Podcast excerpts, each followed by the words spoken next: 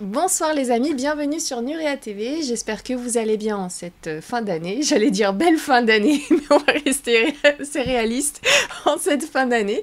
J'espère que ça va bien pour vous. N'hésitez pas à nous retrouver sur la chaîne YouTube de Nurea TV ou à nous retrouver directement sur le site officiel www.nurea.tv. D'ailleurs, je vais vous faire juste un petit focus là en intro sur euh, ce que je vous avais dit lors de la dernière émission avec Florence Léoto. On a un conseil de classe la semaine prochaine, donc ça sera mercredi, il me semble donc euh, n'hésitez pas sinon à vous abonner à la newsletter directement, comme ça vous êtes informé de toutes les émissions. Et je vais vous faire un petit partage tout de suite sur le site internet pour vous montrer ce que j'ai besoin de vous montrer. Donc, euh, alors attendez une petite seconde, il y a le technicien Guillaume qui arrive, est-ce que tout va bien? Non, c'est bon, tout va bien. Alors je vous fais un petit partage d'écran donc sur le site, voilà. Et je vous, je vous avais dit la semaine dernière de en fait, je vous, avais proposé, si ça vous dit, donc de nous envoyer un courrier, une carte postale, quelque chose avec un petit message que vous voudriez qu'on fasse passer au Nuréen, donc quelque chose qui soit en dehors, bien évidemment, du chat, euh, pour ceux qui n'utilisent jamais le chat. Un message courrier, parce qu'en fait, on reçoit tellement de mails. Sachez que notre boîte mail euh, contact.nurea.tv est autant utilisée par vous que nos intervenants, que tout ce qui gravite autour de, de, la SARL Nurea. Donc ça fait beaucoup de monde, donc on pourrait forcément passer à côté de votre mail, euh, vu le temps qui Donc on vous propose, et puis aussi j'aime bien ce petit côté à l'ancienne, vintage, donc n'hésitez pas à aller sur notre site, vous allez donc dans la partie soutenir Nurea TV, et donc là, c'est sur l'envoi d'un chèque. Et si je vous fais ça, c'est si je vous montre ça, c'est parce qu'en dessous de cette page, il y a l'adresse donc de Nurea TV pour nous envoyer votre courrier. Donc s'il y a un message qui vous a vraiment aidé à avancer durant ces, temps difficiles, vous nous le notez, vous nous l'écrivez sur une carte postale ou sur une feuille libre et on pourra le lire pendant le prochain conseil de classe la semaine prochaine. N'hésitez pas à le faire assez rapidement parce que le conseil est mercredi ou jeudi de la semaine prochaine. Donc à ce moment, enfin mercredi il me semble. Donc, euh, donc voilà, avec la poste, ça devrait aller assez vite si vous l'envoyez demain ou après-demain. Euh, voilà, en tout cas cette fin de semaine. Pensez-y, n'hésitez pas, ça serait avec plaisir. Et hop, sinon, qu'est-ce que je voulais vous dire? Je suis assez intriguée parce que il y, a, y, a un gros chat qui est rentré dans la pièce, il y a TV qui m'intrigue. que j'embrasse bien fort. Donc, euh, sinon, ce que je voulais vous dire aussi, euh, merci beaucoup pour ceux qui sont passés sur la boutique Nuria TV. Vous avez le lien sous la vidéo et je, voulais vous présenter ce soir la nouvelle petite bougie Gaïa, donc qui est de couleur turquoise. Un petit clin d'œil à quelqu'un que j'aime beaucoup, beaucoup et qui adore le turquoise. Donc voilà. Et à l'intérieur, vous pouvez trouver un petit pendentif en forme d'ange, donc en pierre d'opale, pierre naturelle. Donc j'espère qu'il vous portera bonheur. Voilà, merci à tous ceux qui nous font confiance et n'hésitez pas là aussi. Euh, Noël, c'est la semaine prochaine, donc enfin c'est un peu plus tard dans la semaine prochaine, c'est le 25, quoi. Donc, euh, à ce moment-là, n'hésitez pas, excusez-moi, je bug dans cette intro. N'hésitez pas à faire vos achats cette semaine si vous voulez les recevoir avant Noël, mais sinon, ça sera certainement après, donc euh, d'ici fin de semaine, début de semaine prochaine. Donc voilà, en tout cas, on vous embrasse bien fort et merci de nous faire confiance. Et sinon, voilà, ceci étant dit, j'ai le plaisir d'accueillir ce soir une nouvelle fois Cyril de l'Arche du Savoir pour la suite des émissions que nous faisons ensemble. N'hésitez pas à retrouver les premières qui sont en libre accès sur le site nurea.tv. Et donc, les amis, sans plus attendre, hop, je vous prépare tout ça tout de suite. Donc, boucle temporelle d'évolution et interventionnisme. Attention, c'est un titre qui, euh, qui va en dire beaucoup. Vous allez, vous, vous allez devoir vous accrocher ce soir. Donc, préparez vos calepins, vos feuilles, un petit café et des mouchoirs parce que ça va saigner du nez ce soir. Préparez tout ça, on se retrouve tout de suite sur Nurea TV.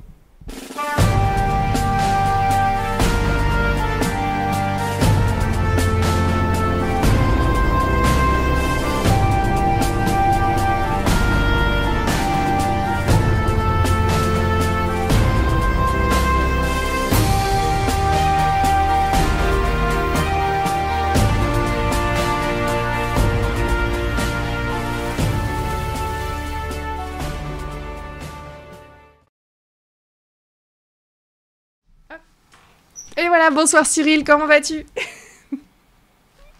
Si je mets pas le micro, ça marche pas. Mais écoute, ça va, ça va, ça va bien. Journée intense. Oh là là, qu'est-ce que. Tu sais, je me suis dit, bon, j'avais un stage ce week-end, tu vois, j'avais un stage de résonance numérique. D'ailleurs, coucou aux diplômés. J'en ai les premiers diplômés des Nuréens. Bravo. Bravo, on applaudit, on applaudit. Et, euh, et donc voilà, et, euh, et je me suis dit, bon, c'est un sujet que je connais, puis ça va aller quand il a fallu l'articuler, parce qu'en fait, c'est une information qu'il faut rendre cohérente, tout en, euh, tout en essayant de la dissocier de ce qu'on a fait avant. Donc euh, ça a été un petit peu compliqué parce qu'effectivement, bon là, il va, ceux qui ont bûché les dernières fois, bah, ils, vont, ils vont comprendre peut-être un petit peu plus vite que les gens qui me découvrent ce soir. Mais en tout cas, voilà, mais c'est passionnant. Je, je, je m'auto-passionne de me, de me refaire ces trucs-là. Tu vois, c'est n'importe quoi. Je me dis, putain, mais je le connais, cette information, pourtant. Pourquoi je suis toujours aussi à fond dessus? Et euh, oui, non, parce que en fait, il n'y a pas vraiment de réponse à la fin. Tu vois, il y a beaucoup de questions.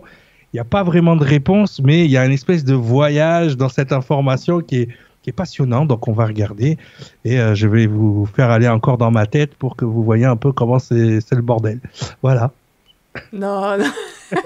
Moi, je, sais que tu arranges tout ça et qu'après on comprend tout, mais c'est vrai qu'il faut prendre le temps. Il faut vraiment avoir l'esprit très ouvert. Là, on va, va sortir un petit peu de, de, ce qu'on connaît, encore comme à chaque fois quand on, on, revit, on revoit euh, finalement notre histoire avec toi. Mhm. Euh, il faut vraiment partir sur une feuille blanche. Et à ce moment, après les émissions, on garde ce qu'on a envie de garder, on jette ce qu'on ce qui ne matche pas ou ce qui ne matche pas encore. Et sinon, je voulais savoir, est-ce que, comme la question que je te pose à chaque fois, pour cette émission-là notamment, quelle vidéo tu conseilles sur ton site internet? Alors, euh, en fait, Mais cette vidéo, elle, est, elle, est vraiment bien pour, euh, pour, la simple et bonne raison. Enfin, ce, ce, petit atelier qu'on va faire aujourd'hui, c'est parce qu'il prend en compte absolument tout ce qu'il y a sur mon site. C'est-à-dire que pour arriver aux conclusions que je vais arriver aujourd'hui, il faut passer quasiment par tous les sujets que je traite sur mon site, alors que ça est du Bible. Alors, je vais vous le mettre à l'écran, comme ça, ça sera mieux pour vous peut-être. Tac. Voilà, que ce soit, vous le voyez, tu le vois Ouais, c'est bon. Donc, que ce soit le Bible schooling, que ce soit la numérologie et le symbolisme, que ce soit les sciences et les civilisations, que ce soit les textes sacrés, euh, et ancien et surtout l'ego aussi. Euh, en fait, en passant par tous ces sujets, effectivement, la vidéo de ce soir va traiter de tous les sujets. Ce que je peux vous conseiller, cependant, c'est qu'après cette vidéo, sur ma chaîne YouTube, donc qui s'appelle ADS TV Live, euh, vous avez une vidéo qui est gratuite et qui s'appelle l'agenda agnostique. D'accord? Et effectivement, dans cette vidéo, vous allez pouvoir... Oups, qu'est-ce qui... Je, je partagerai l'écran après sur ce qui se passe de mon côté, vous verrez. Vas-y, je t'en prie, Cyril. On te voit que toi. Ok. Et donc je disais, euh, je disais, ouais, oui. Donc voilà. Donc euh, la vidéo sur l'agenda agnostique va va amener de façon contemporaine ce que je vais vous expliquer aujourd'hui, c'est-à-dire comment ça se manifeste dans la vie de tous les jours aujourd'hui. D'accord? Donc, euh, dire comment les boucles temporelles et l'interventionnisme se manifestent aujourd'hui, ben, ils se manifestent euh, par euh, notre culture, par nos rituels, par la façon dont on vit, la façon dont on pense, la philosophie. Il y a plein de choses qui rentrent en ligne de compte, qui, qui sont des, des, des courants de pensée qui viennent d'il y a longtemps aussi pour pour certains.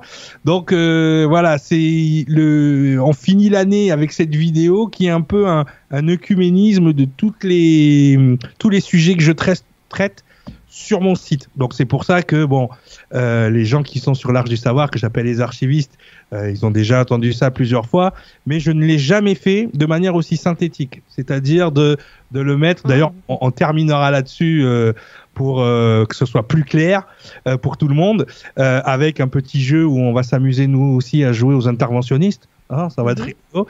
Et à partir de là, voilà, pour qu'on comprenne qu'effectivement, pour avoir accès à ce savoir, euh, il faut quand même avoir des notions de d'autres choses. Comme je dis souvent, si tu lis un écrit sacré sans avoir un petit background, pas besoin d'avoir fait des études longues en, en neurosciences ou en, ou en, génétique, mais le fait d'avoir des, des petites notions, ça nous permet de comprendre des choses.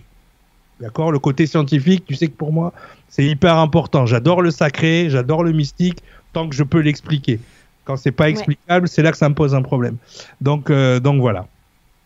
Au top, merci beaucoup. Hop, je réduis ça et on repart là-dessus.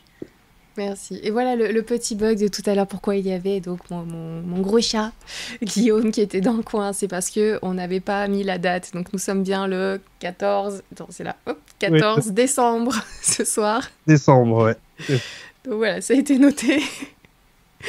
Voilà, je, vais le mettre en grand parce que c'est vrai que certains nuréens euh, aiment bien voilà, se, baser sur les, dates qui sont diffusées à l'antenne pendant qu'on fait nos lives. Donc voilà, c'est bien le 14 décembre ce soir. Et c'est la suite. Pardon? Ça fait une preuve qu'on n'est pas enregistré. On n'est pas enregistré, nous sommes bien en live, tous les deux.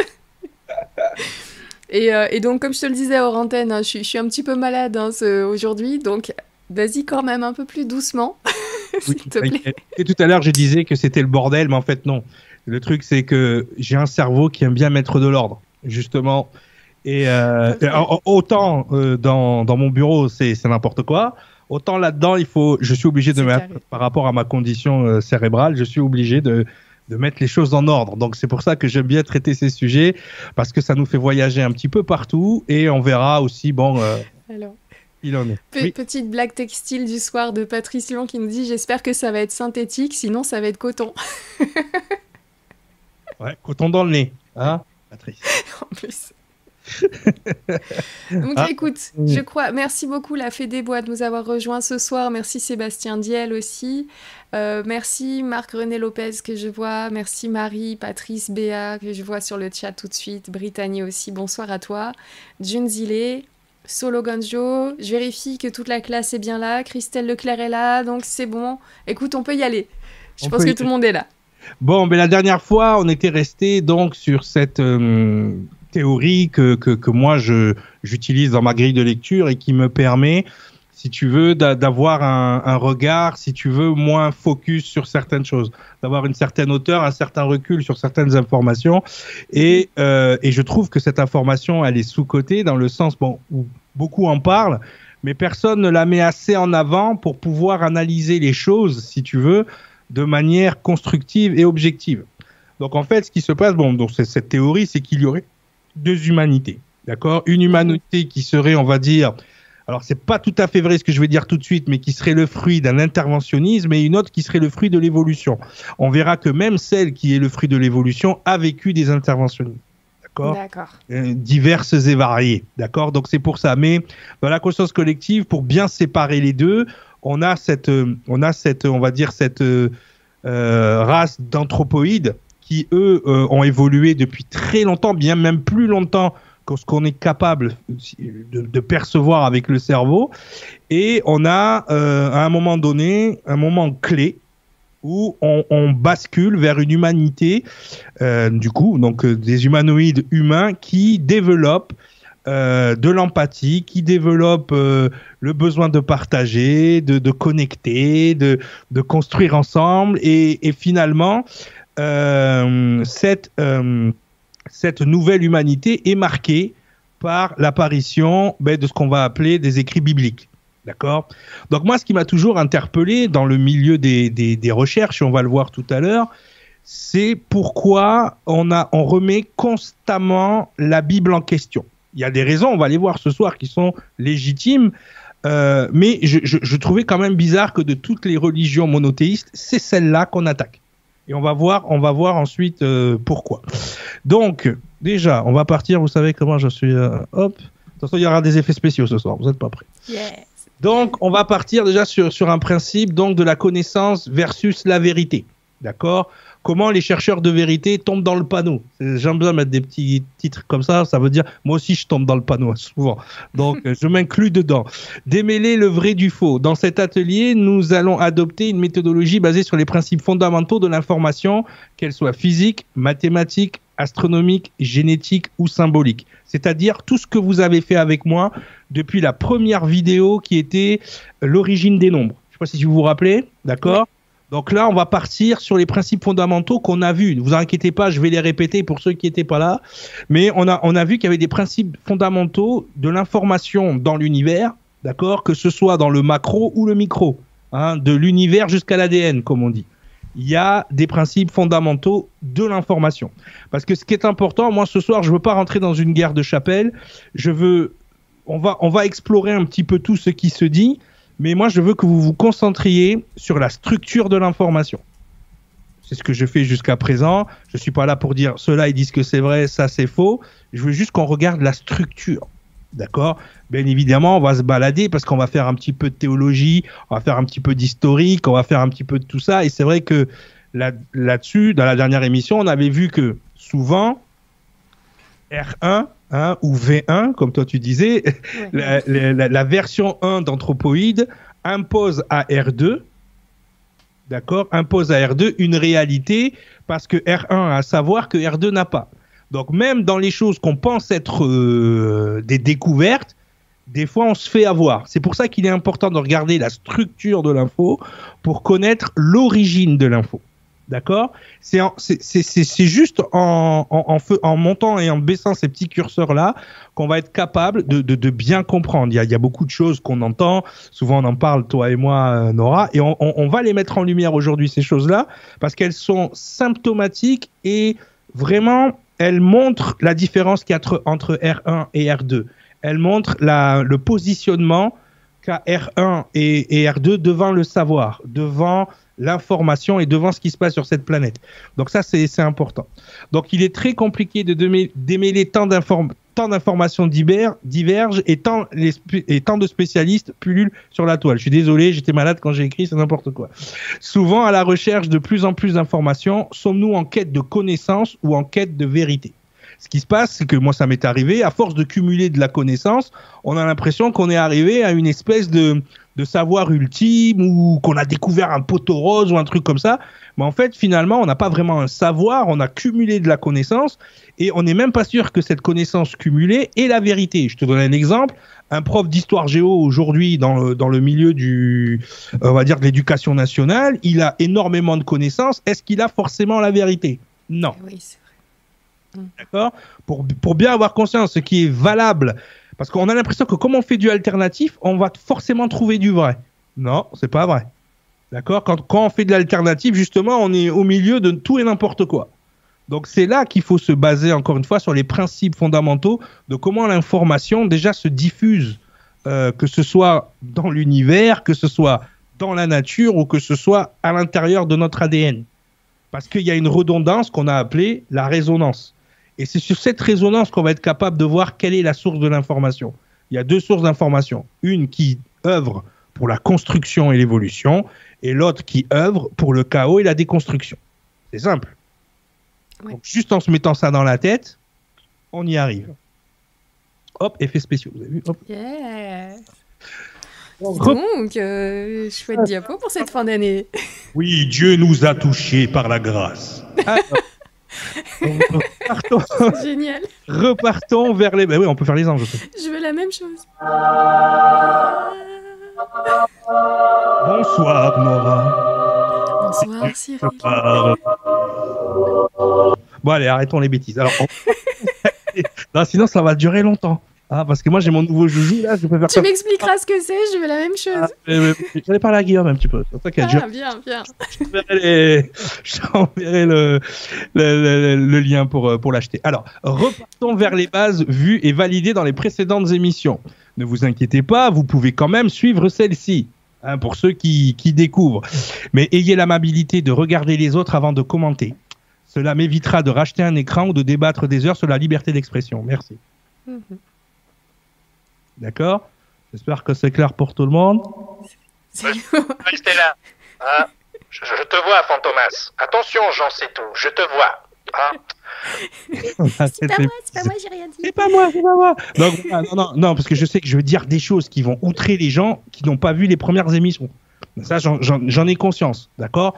Donc, ayez l'amabilité de regarder les précédentes. Je sais, il y en a beaucoup, mais bon, voilà, c'est tout ce que je vous demande. Parce que des fois, je lis des commentaires, je dis, mais putain, on a fait 20 heures d'émission avec Nora, et encore, bon, d'accord, allez, soyons calmes, la liberté d'expression, euh, tout ça, voilà. Allez, on y va. Et on n'avance pas tous au même rythme. Mais c'est vrai que n'hésitez pas à regarder les, les, replays des autres émissions. Ouais, ça m'évite de changer les écrans parce que je, je, suis un gars taquin avec euh, la fiscalité. Alors, on y va, suivant. Donc voilà, voilà un peu ce qu'on avait vu en gros, hein, que j'ai un peu euh, élagué, on va dire. Donc notre système d'information est donc sur une base décimale pour les cycles matériels. Rappelez-vous, pour la matière, sur la base duodécimale et sexagésimale. Donc ça veut dire sur base de 12 et base de 60. Pour l'immatériel, le temps, D'accord Contrairement aux idées reçues nous, nous, fonctionnons, dans un système ternaire et non pas binaire. Binaire, c'est l'informatique. OK, gens ésotériques. Donc, le système d'information est fractal, donc l'information se, hein, se, sépare dans une organisation gigogne, c'est-à-dire qu'elle se répète de façon holofractographique. Hein, ce qui est en haut est comme ce qui est en bas. C'est ça que ça veut dire. D'accord? Holofractographique. C'est-à-dire que les mouvements qu'on peut voir euh, dans l'espace euh, se manifestent par résonance en nous hein, et de façon cyclique. Ça, c'est très important, le cyclique. Ok. Eh oui, parce que ça va peut-être expliquer pourquoi on voit certaines informations se répéter suivant les civilisations. Je vous dis juste ça pour que vous ayez ça en tête. D'accord Donc, Mhm. fractographique et cyclique. Sexagésimal et duodécimal pour le temps. Hein, base de 12, base de 60. Pour ceux qui ont révisé la résonance numérique et l'origine des nombres, vous savez ce que, de quoi je parle. OK Donc, on a une résonance, donc univers, nature, ADN humain. Il y a un rapport, on avait vu aussi avec la résonance numérique qu'il y avait un rapport entre le comportement et la génétique, c'est-à-dire suivant, ta génétique, tu vas avoir un certain comportement. On l'a vu avec R1 et R2. On avait vu que R1, par exemple, dans leur génétique, n'avait pas de cortex insulaire, donc ils ne pouvaient pas générer l'empathie, donc ils avaient un comportement différent que euh, R2, qui lui avait de l'empathie et qui avait de la bienveillance. D'accord? Donc forcément, la génétique euh, influence le comportement. Mais l'inverse, c'est vrai aussi. C'est-à-dire que vous pouvez très bien être R2, mais comme vous avez un comportement R1, ben vous vibrez comme un R1. D'accord? C'est-à-dire dans l'égoïsme. euh, Donc, l'avantage que R2 a sur R1, c'est que R2 a le choix de choisir de vibrer dans une fréquence ou dans l'autre. D'avoir un comportement qui est euh, plutôt R2 ou un comportement plutôt R1. Est-ce que ce ne c'est, est-ce que c'est pas à cet endroit-là que se situe le libre arbitre? Je dis ça, je dis rien. Donc il y a deux classes d'humanoïdes, donc les humains adamiques, d'accord, et les anthropoïdes non humains. Voilà. Ça, c'est les choses qu'on a vues jusqu'à présent et qui vont vous servir à décoder ce qu'on va voir aujourd'hui. Ok, alors petit clin d'œil à Gérard Martin qui a pas vu les autres. Accroche-toi. Ouais, ça va bien se passer, Gérard. Si tu as des questions, n'hésite pas à nous couper. hein, on répond aux questions. OK, Ok. T'inquiète. Hein, euh, si Gérard a un souci, tu me dis non. hein. on laisse personne à la traîne. hein. Très bien. Comme dans Stargate, on laisse personne derrière. Allez. ok, alors on y va. On va commencer. Donc aussi, il y a une notion que je voudrais vous inculquer. C'est quelque chose qui fait partie un petit peu euh, de la culture, on va dire théologique, d'accord, Euh, de notre, euh, on va dire, de notre Europe, de notre euh, système indo-européen. Voilà, ça s'appelle le martionnisme. Et pourquoi je vous mets le martionnisme là-dessus?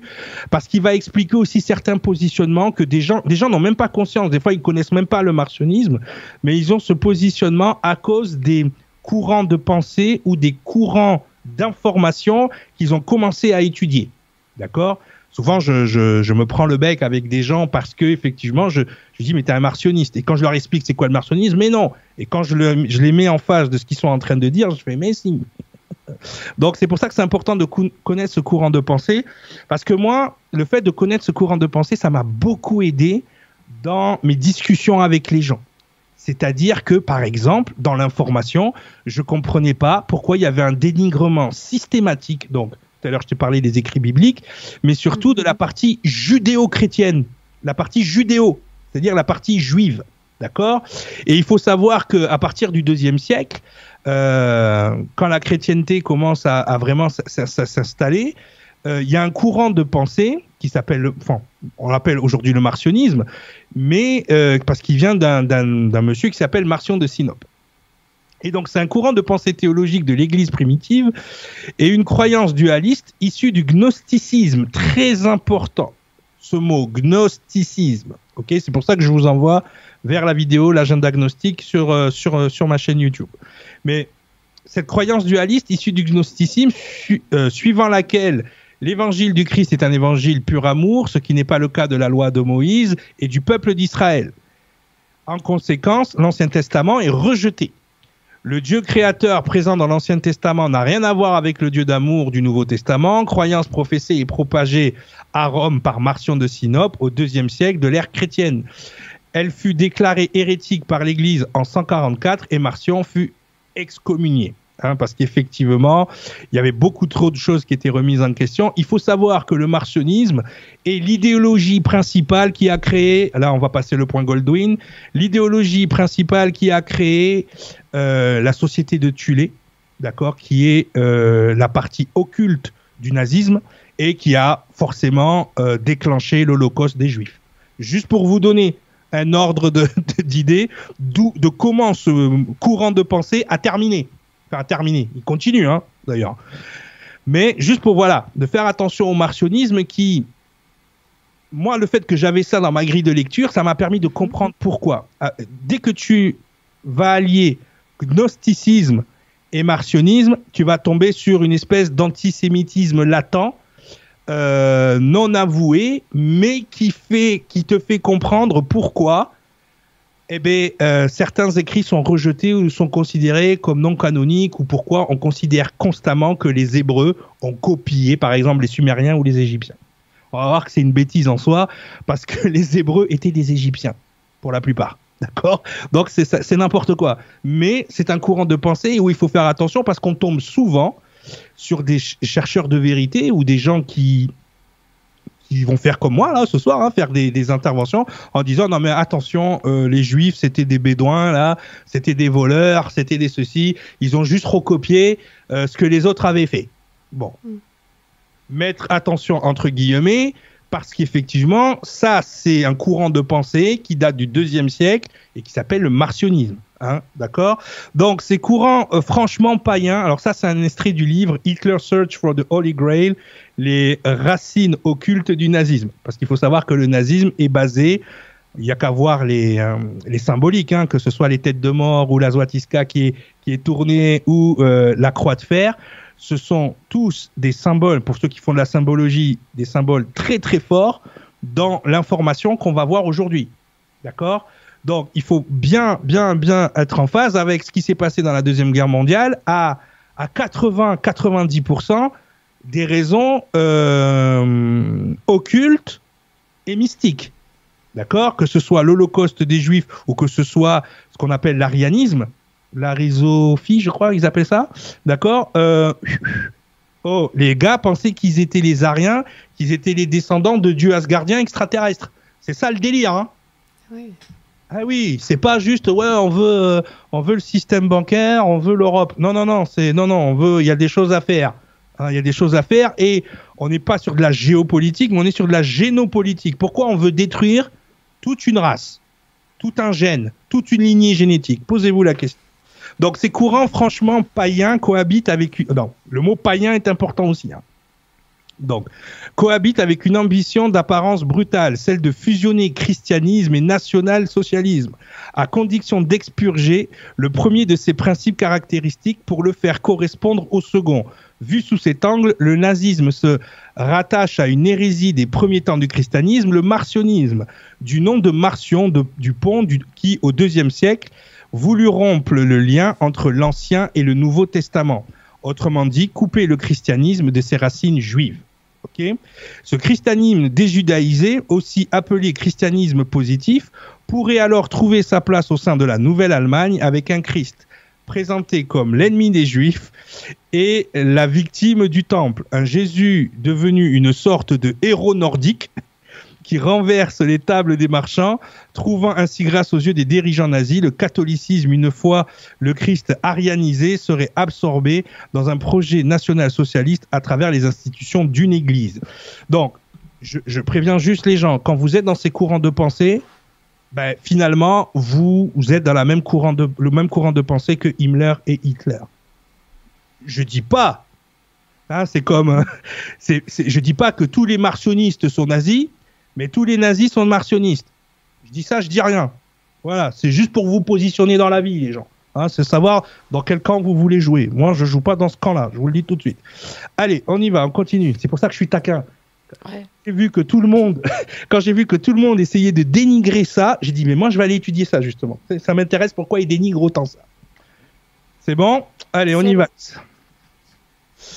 Donc voilà le genre de, site hein, qu'on peut trouver. Donc la Bible a, copié les Sumériens et les Babyloniens. Donc ça, on le voit partout. Moi, ce qui m'a choqué, en fait, c'est que euh, quand tu regardes les écrits, effectivement, ils se ressemblent, mais c'est pas la Bible qui a copié les Sumériens et les Babyloniens.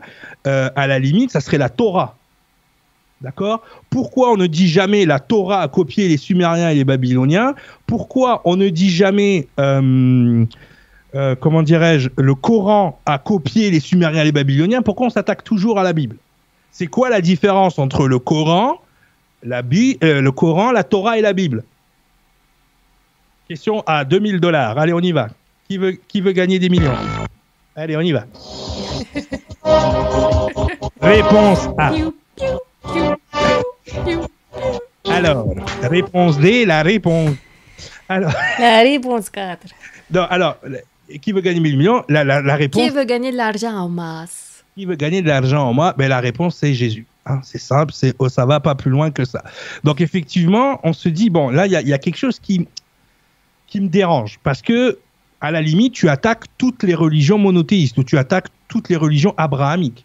Pourquoi tu t'attaques uniquement à, ce, à cette... C'est pour ça que moi, je me suis allé, c'est pour ça que moi, j'ai été taquin.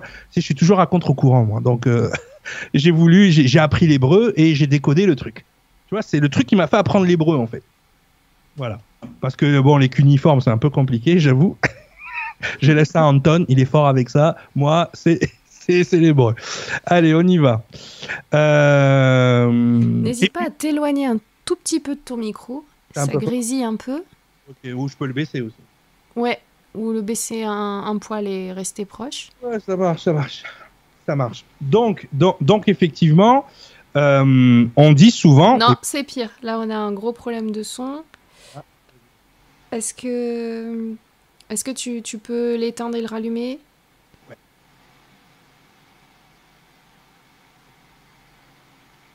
Là, c'est mieux. Ok. J'ai du souffle de ton côté. Voilà, moi je sais pas. Ouais, ouais, le, le souffle, euh, c'est le, le souffle de fond de l'ordinateur. Mais sinon, tout- on le savait hein, que cette émission elle allait être compliquée techniquement. Euh, Et- il nous arrivait pas mal de choses là, comme si on devait pas la faire. Mais oui, mais oui. Là, est-ce que ça va mieux? Non, c'est toujours pareil. Est-ce que potentiellement, bah, tu sais, le, le, le truc avec les effets là que tu as, tu as mis, là. il a rien à voir. Non, non, il n'y a rien à voir. Tac. Et, euh, hop. Peut-être si je baisse un peu ici. Là, c'est mieux. Non. Non, ce qu'on va faire, c'est Cyril, c'est qu'on va utiliser la méthode radicale. C'est, euh, c'est on va raccrocher, on va se rappeler. Ok, je raccroche, je te rappelle. Ok, tout de suite. Voilà, désolé les amis. On va attendre que Cyril repasse un petit coup de bigot. J'espère que. Ok. Ah, j'ai le même son. Hop. Ok, j'ai le même son. Je vais attendre de voir les amis sur le chat ce que vous en pensez. Sinon, ça veut dire que ça vient que de mon côté. Et à ce moment-là, il n'y a pas de problème. Vas-y, je t'en prie, tu peux continuer. Alors, il faut que je repartage l'écran peut-être. Oui, s'il te plaît.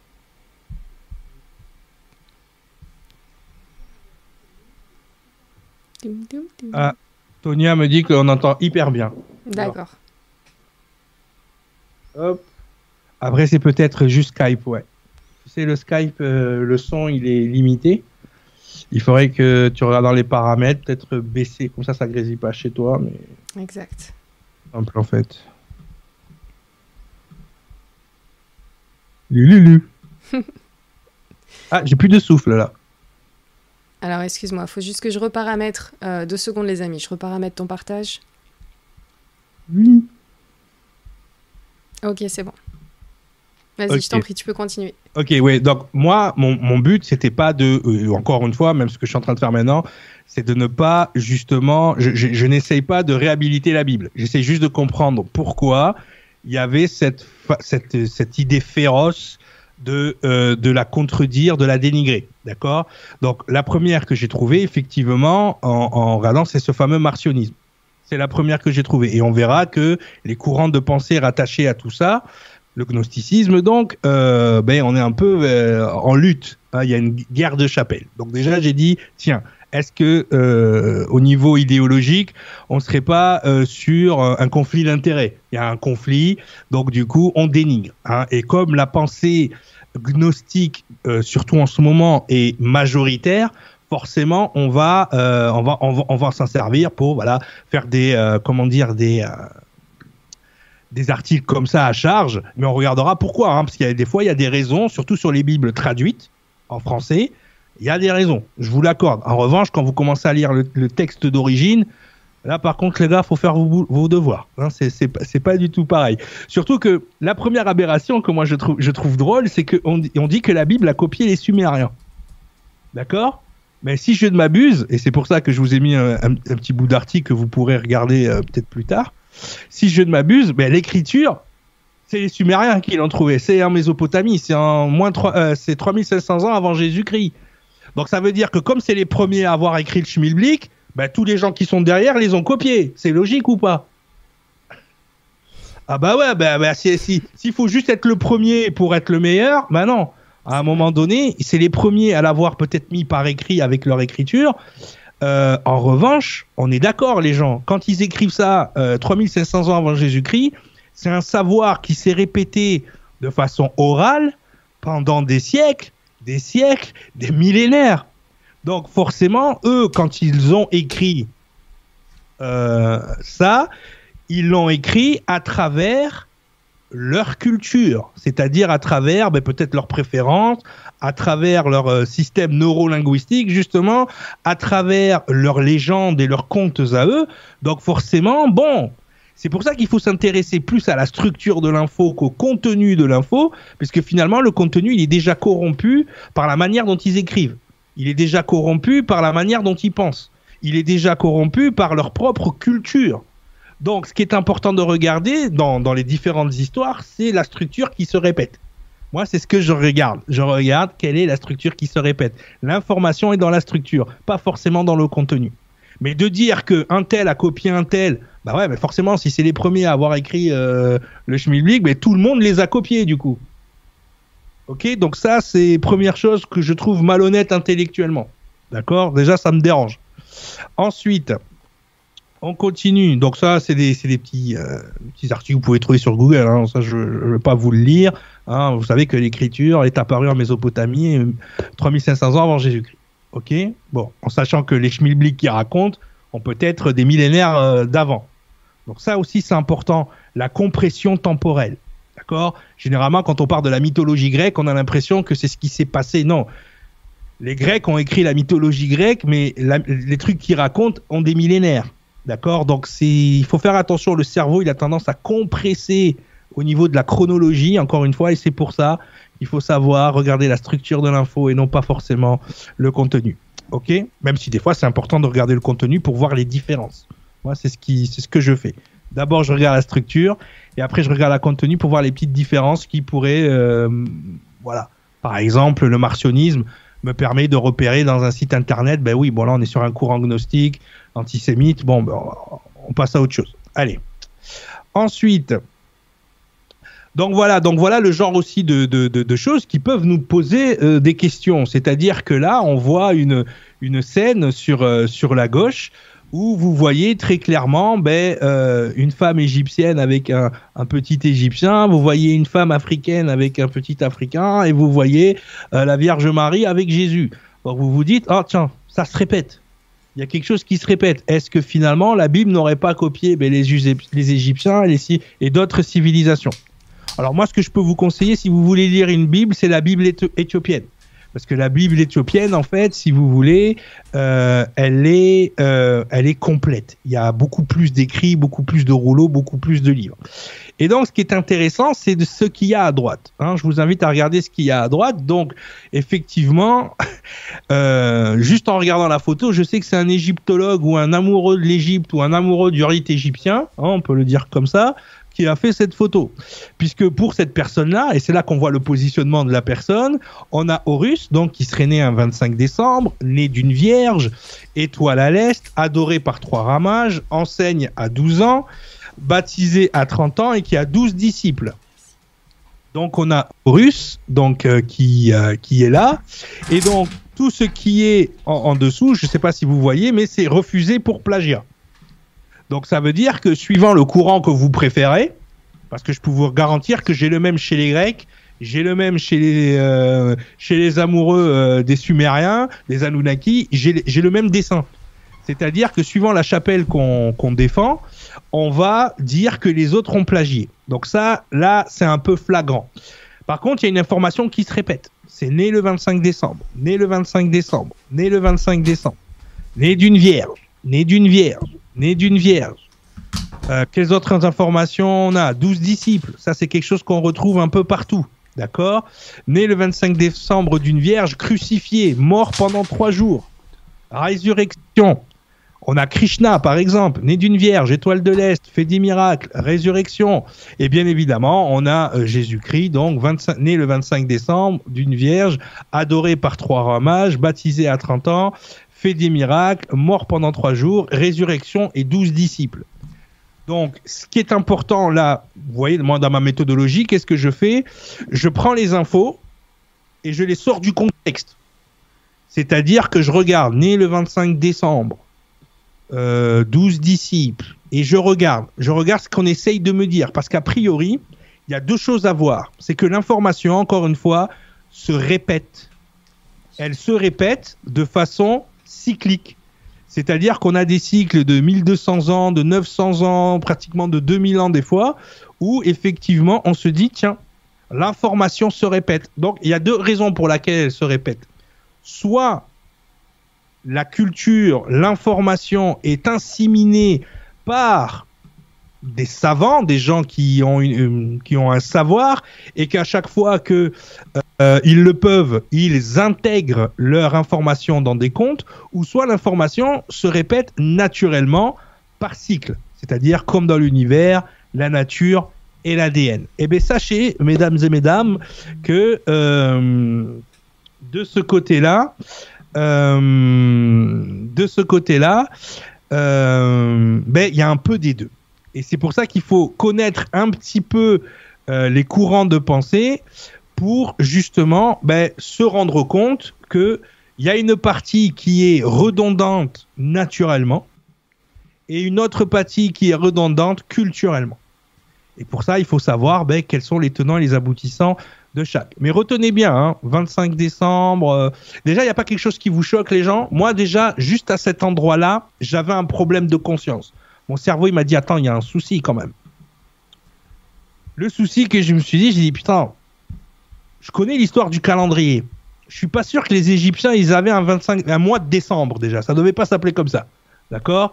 Euh, Que Mitra non plus. Je pense pas qu'ils aient un 25 décembre avec leur calendrier en, en Perse à ce moment-là.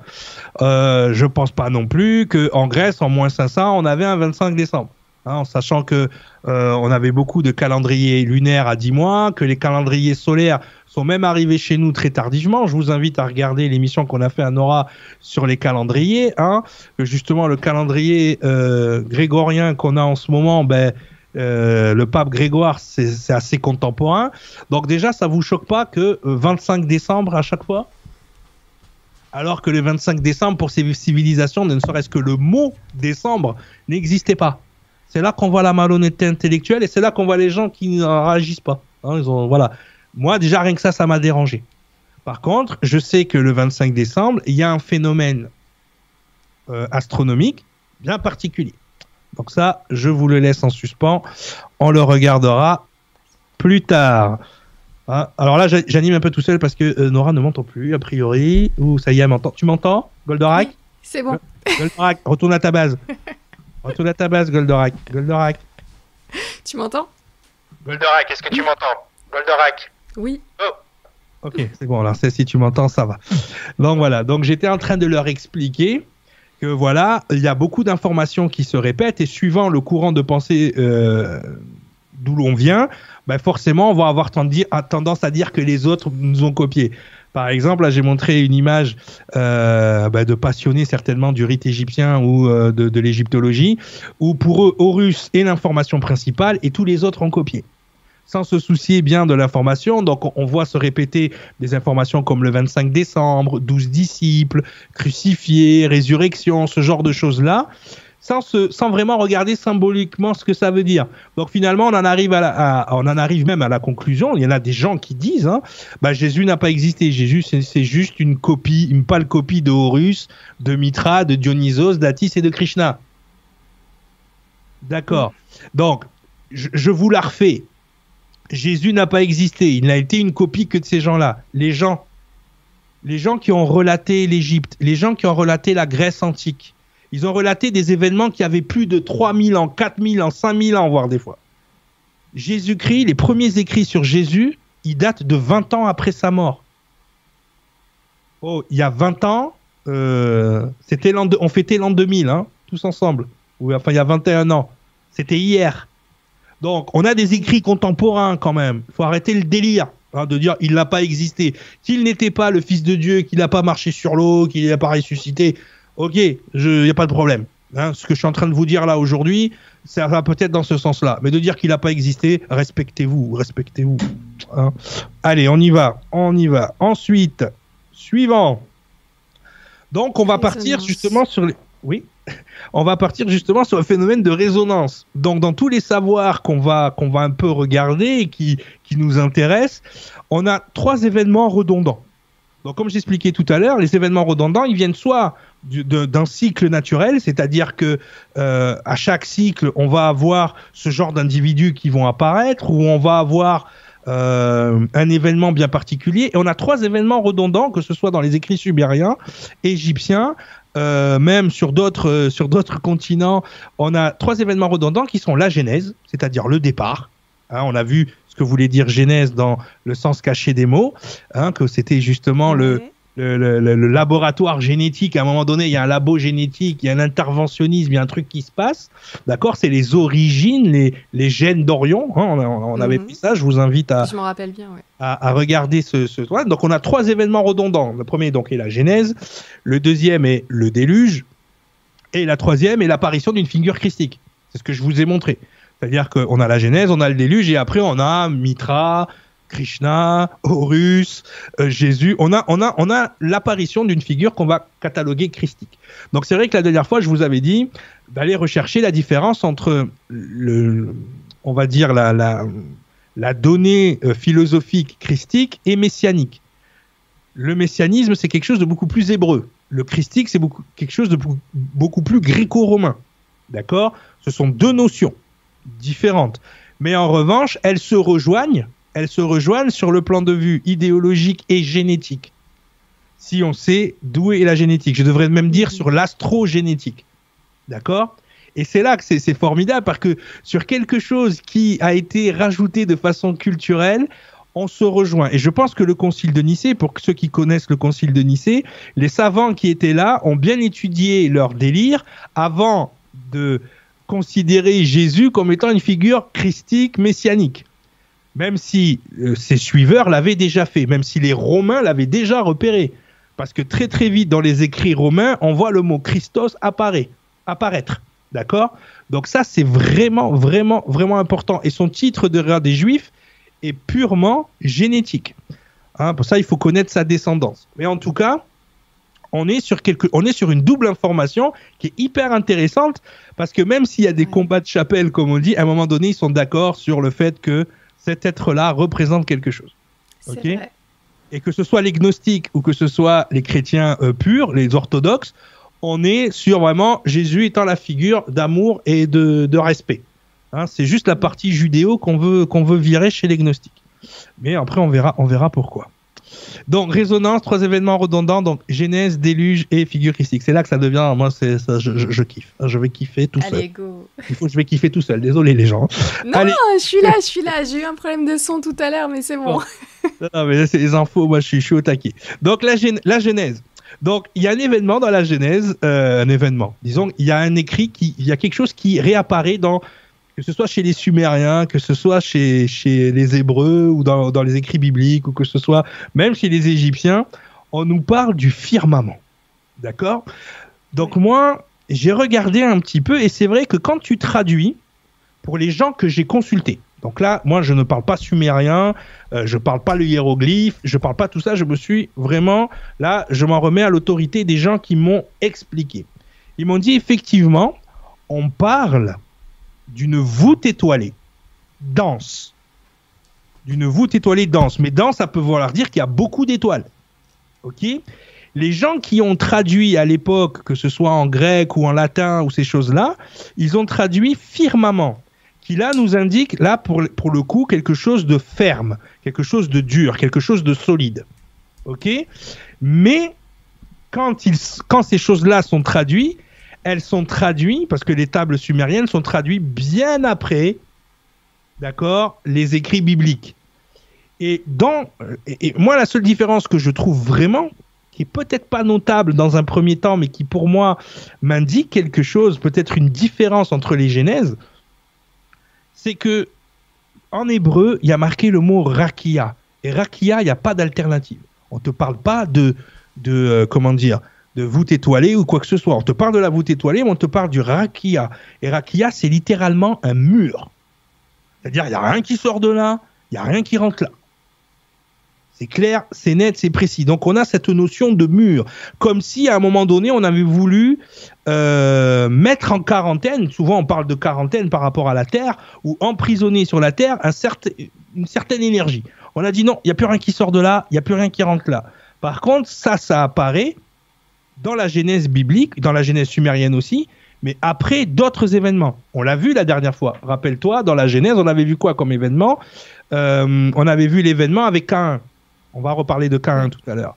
Mais il disait à un moment donné, ouais, euh, si, tu, on me tue, euh, quelconque me trouvera, me tuera. C'est qui quelconque? Il y avait des gens avant et il y avait surtout le mot, rappelle-toi, la terre était informée vide. Et on avait traduit le mot, il y avait le mot ayeta en hébreu qui veut dire devin informé vide. Ah, devin informe. Rappelez-vous. Donc, euh, on avait vu aussi que la Terre, à un moment donné, était un seul continent. Tout d'un coup, elle est devenue informe. Donc, il y a plein de choses qui commencent à faire du sens quand on y branche toutes les informations. D'accord? Mais encore une fois, la Bible, euh, la Bible, on va dire euh, traditionnelle, on lui reproche justement qu'il manque des bouts d'informations. Et c'est vrai, il manque des bouts. Quand tu lis la Bible éthiopienne, il y a le livre d'Enoch, par exemple, à l'intérieur, qui te donne énormément d'informations. Tu as énormément d'informations. Donc les informations, tu vas aller les chercher ailleurs. Tu vois? Donc effectivement, euh, scientifiquement, on pourrait considérer que ce firmament, c'est ce qu'on appelle la ceinture de Van Allen, qui protège la planète des rayons cosmiques. Mhm. D'accord? Et il paraît que pour les gens qui euh, font de l'astrophysique ou les gens, les astronomes ou les cosmonautes, qui serait il est compliqué de sortir de la ceinture de Van Allen. Donc on a toujours cette notion de mur. Bon, ça c'est la petite touche scientifique qui pourrait expliquer le, le schmilblick. J'aime bien quand on part dans les étoiles. ah ouais, moi aussi. C'est pour ça que je kiffe là. C'est mon moment là. Excusez-moi. Excusez-moi, je kiffe tout seul s'il faut, mais bon. J'espère que vous kiffez avec moi les gens. Ah oui, oui. non mais c'est le cas sur le chat. Hein. Désolé, tu m'entendais pas. Et, du coup, donc, déjà, ça c'est intéressant parce que c'est un phénomène redondant le firmament. Hein. tout le monde en parle. Cependant, le mot firmament, si je peux me permettre, moi ce que j'en ai déduit, c'est que c'est un mot euh, récent qui a été calqué, pour le coup, de la Bible vers les, autres écrits qui ont été décortiqués beaucoup plus tard. D'accord? Donc c'est là que je me dis, peut-être qu'on a, on a insisté sur le mot firmament alors que euh, le mot rakia est vraiment dur, alors que ce qui est écrit en sumérien, on parle d'une voûte céleste dense et non pas solide. Le mot firmament ensuite lui donne cette solidité. Donc là, encore une fois, je laisse ça en l'air. Ça, c'est ma propre sensibilité. Je ne l'impose à personne. Mais ça pourrait expliquer beaucoup de choses. De toute façon, il y a de très fortes chances que la genèse sumérienne et la genèse biblique soient la même ou elles soient pas séparées d'aussi de temps que ça. Je pense qu'entre les Anunnaki et les Elohim, il n'y a pas une grosse différence. Hein, que ce soit sur le plan de vue temporel ou sur le plan de vue réel. Allez, on y va. Donc, ce qui était intéressant aussi dans la Genèse, c'est la création d'Adam.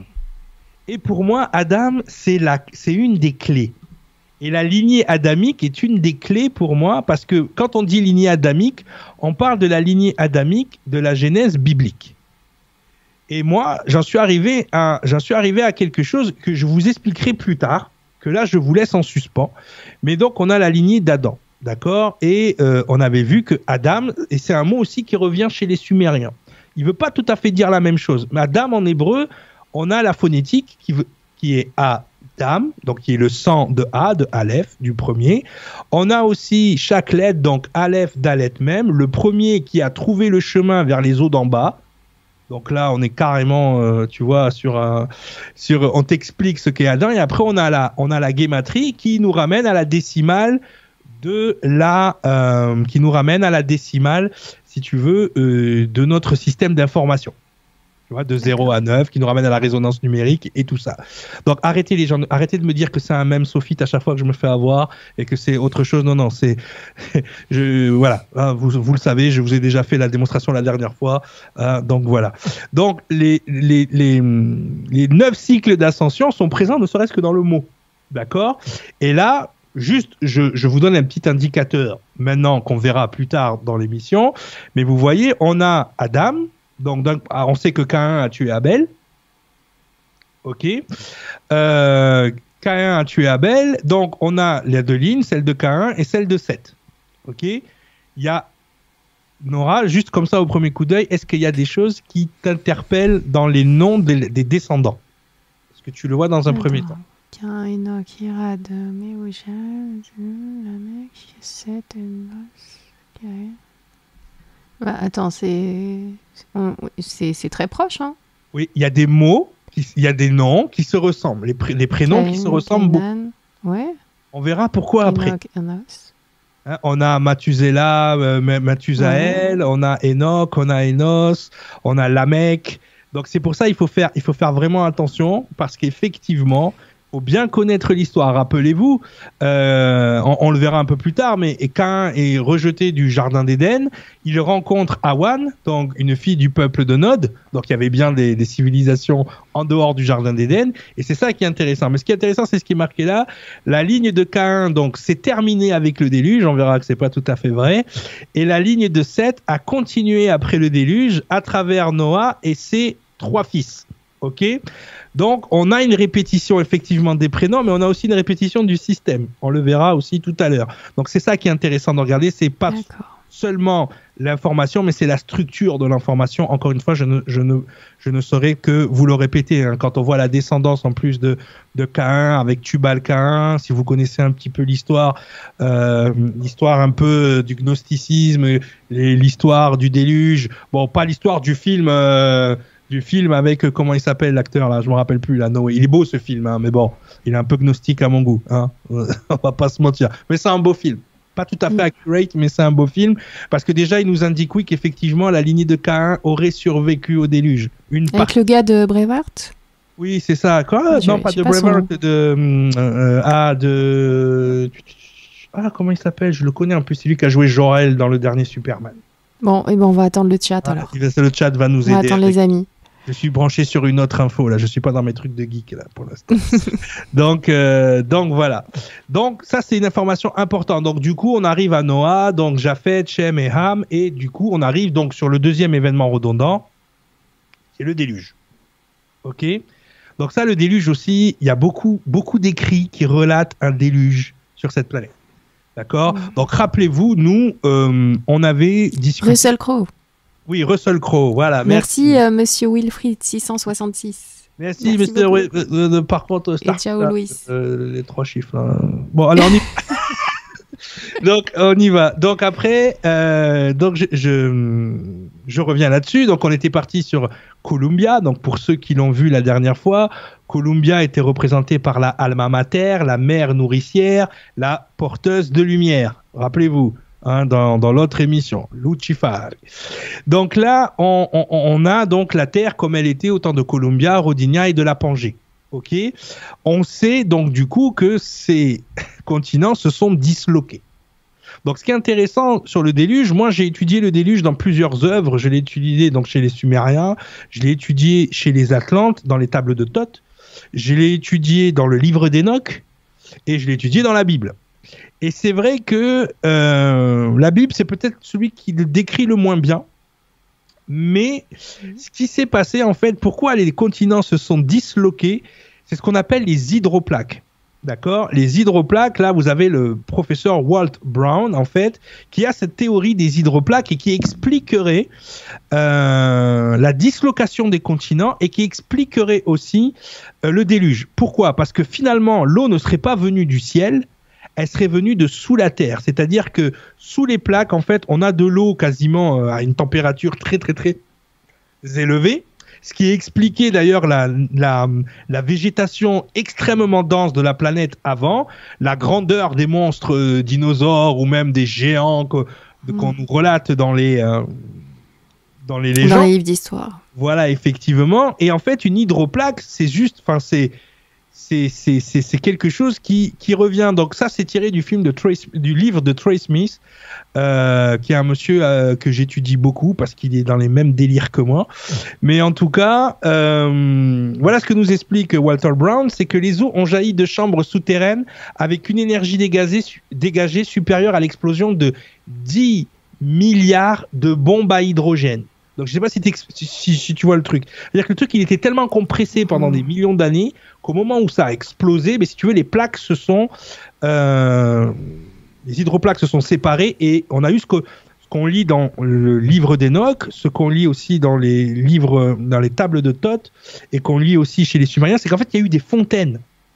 D'ailleurs, au moment où, euh, dans, le déluge, au moment où Dieu se rend compte qu'il y a Noé, il, dit qu'il il a éteint euh, l'eau qui venait de dessous aussi. Du dessus, il a, je sais plus comment ils appellent ça, les orifices du ciel. En tout cas, bon, bref. Et cela explique donc l'apparence des couches des fossiles d'animaux pris dans ces couches et les canyons et en particulier le Grand Canyon. Cela explique pourquoi il y a des, il y a sous les océans quantité de volcans et de failles. Cela explique la hauteur de certaines de nos montagnes. Tu vois le délire?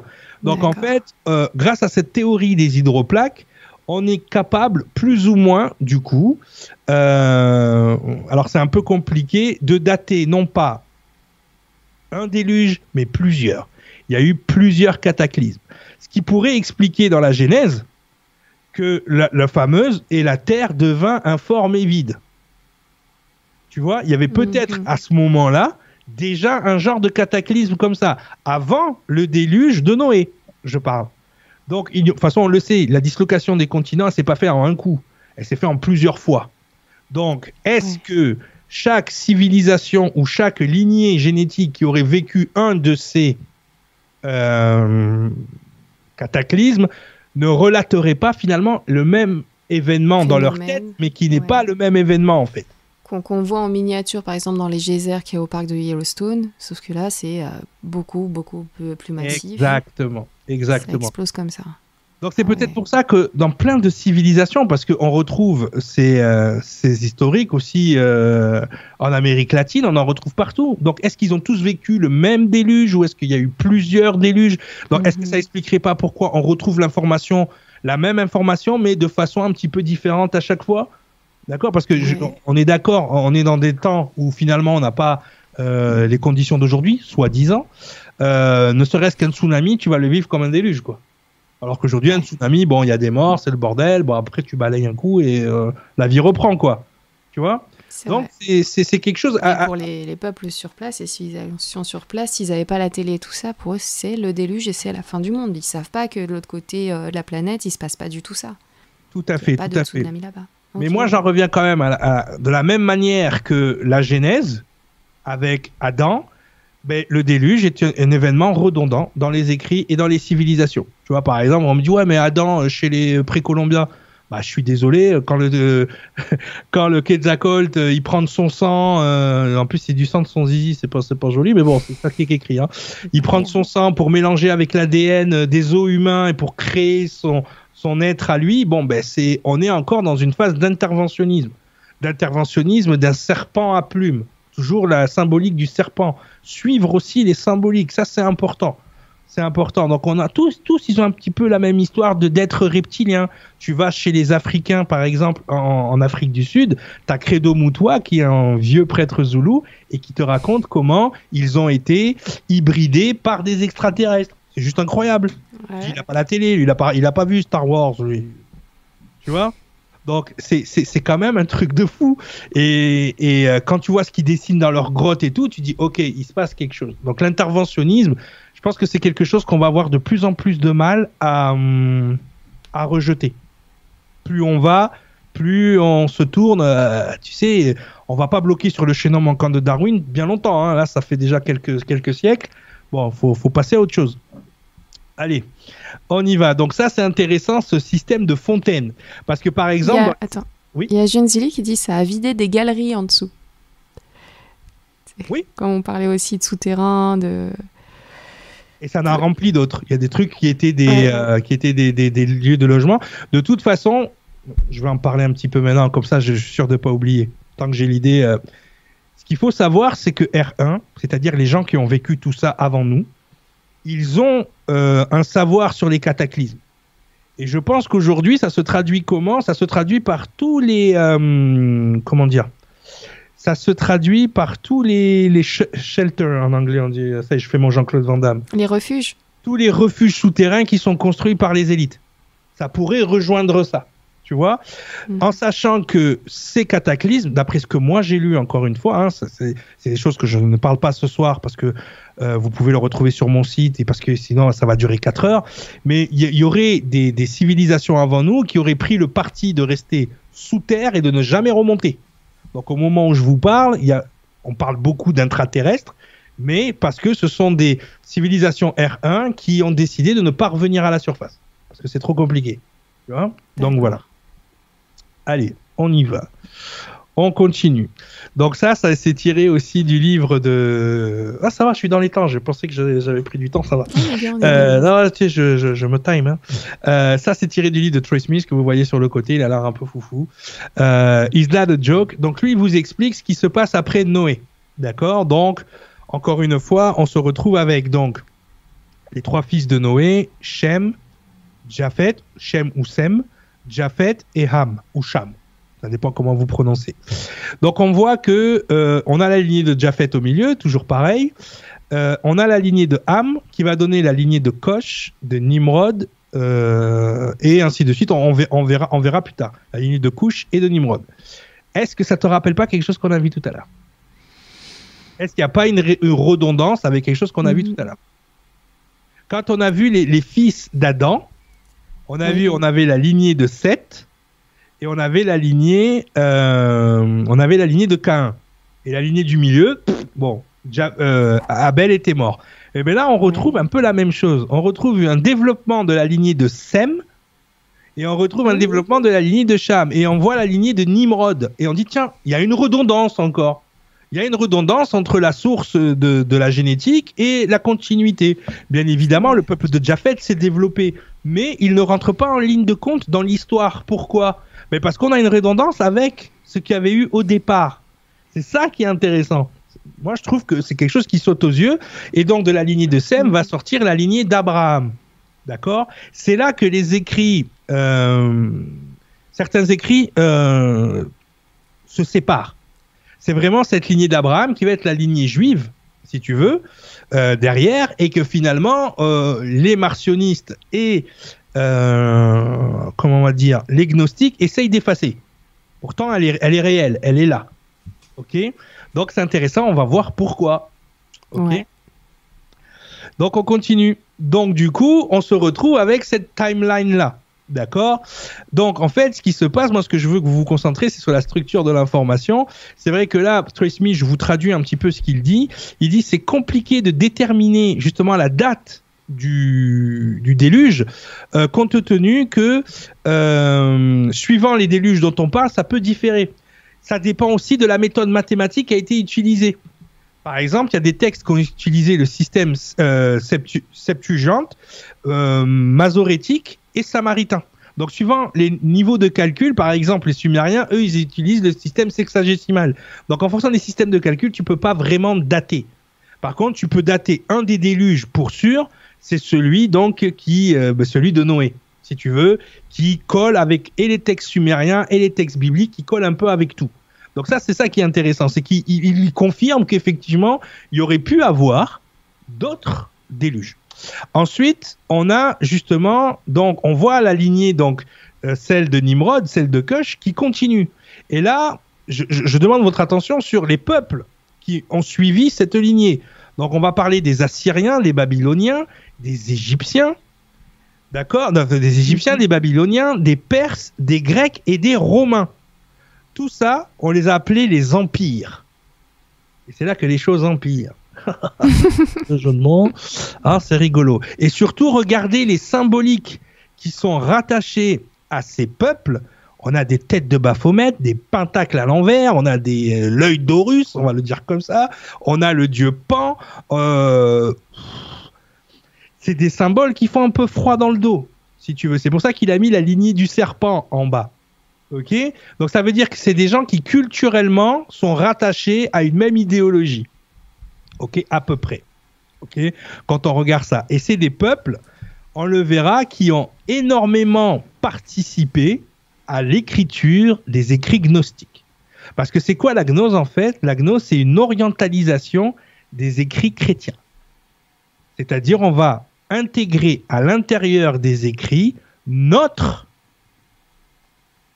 idéologie. D'ailleurs, le plus connu d'entre eux, bizarrement, c'est celui qui a créé l'Église catholique chrétienne romaine, Constantin.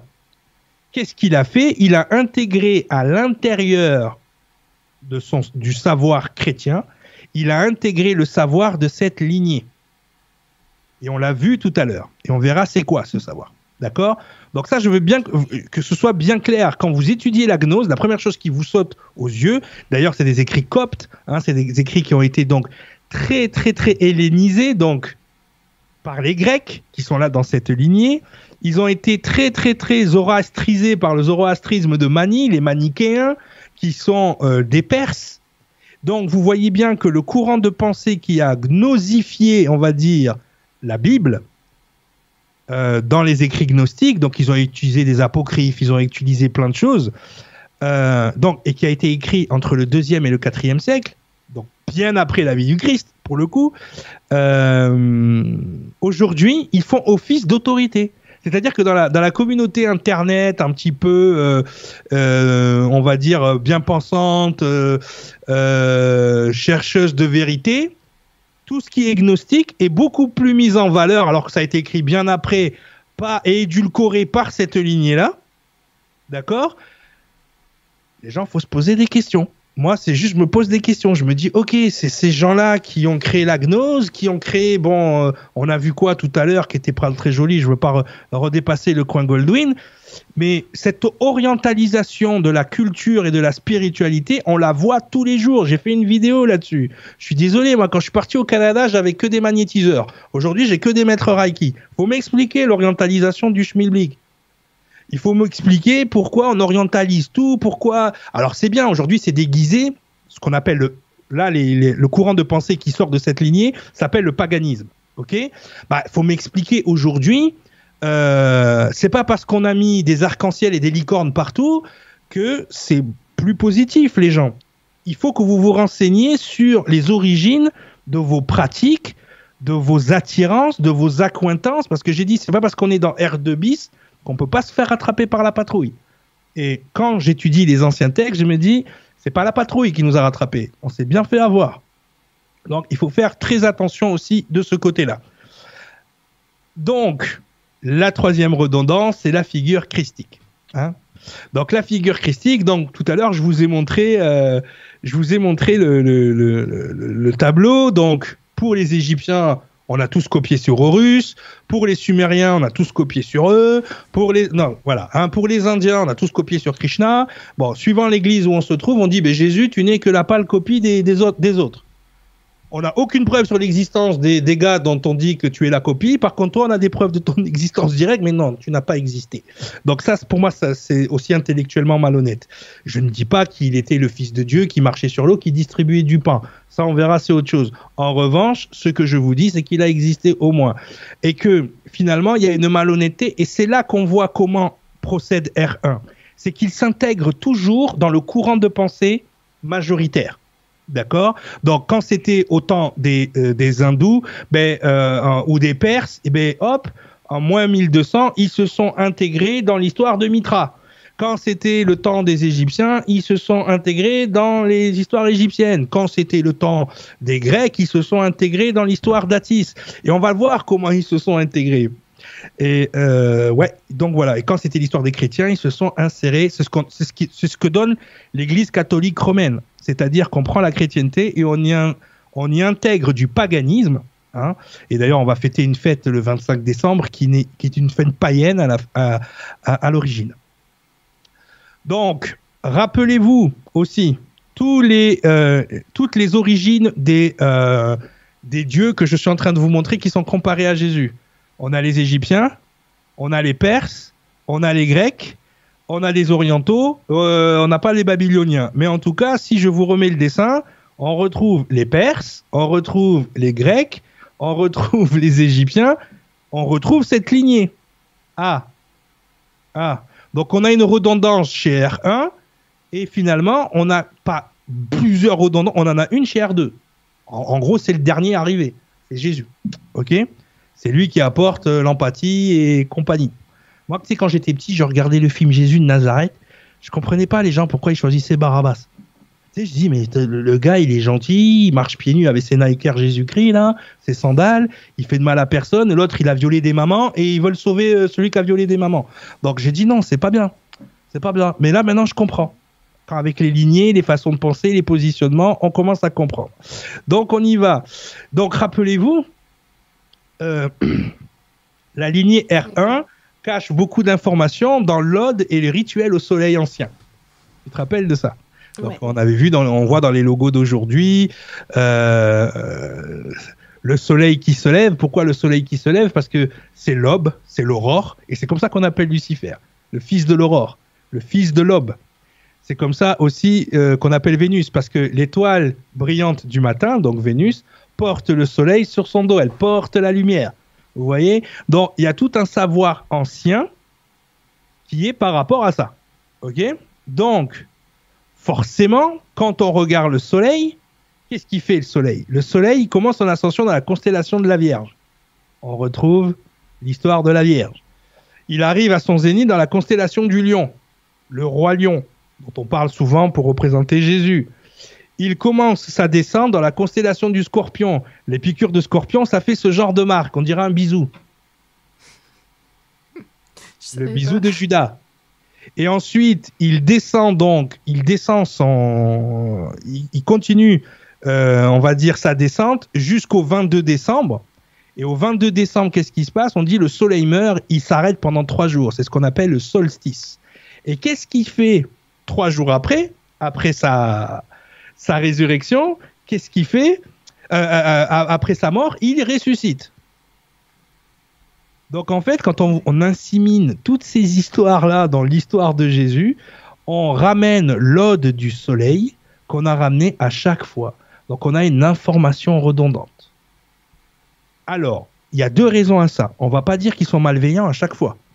Peut-être qu'ils considèrent que Mitra, Krishna, Horus sont ce qu'on appelle des Christ, c'est-à-dire que leur génétique répète les cycles du Soleil. Ah, rappelez-vous, en résonance numérique, qu'est-ce qu'on avait dit? On avait dit que le patrimoine génétique venait des étoiles qui avaient explosé. C'est-à-dire que les atomes qui constituent euh, notre corps, notre, notre génétique, tout ça, viennent des étoiles.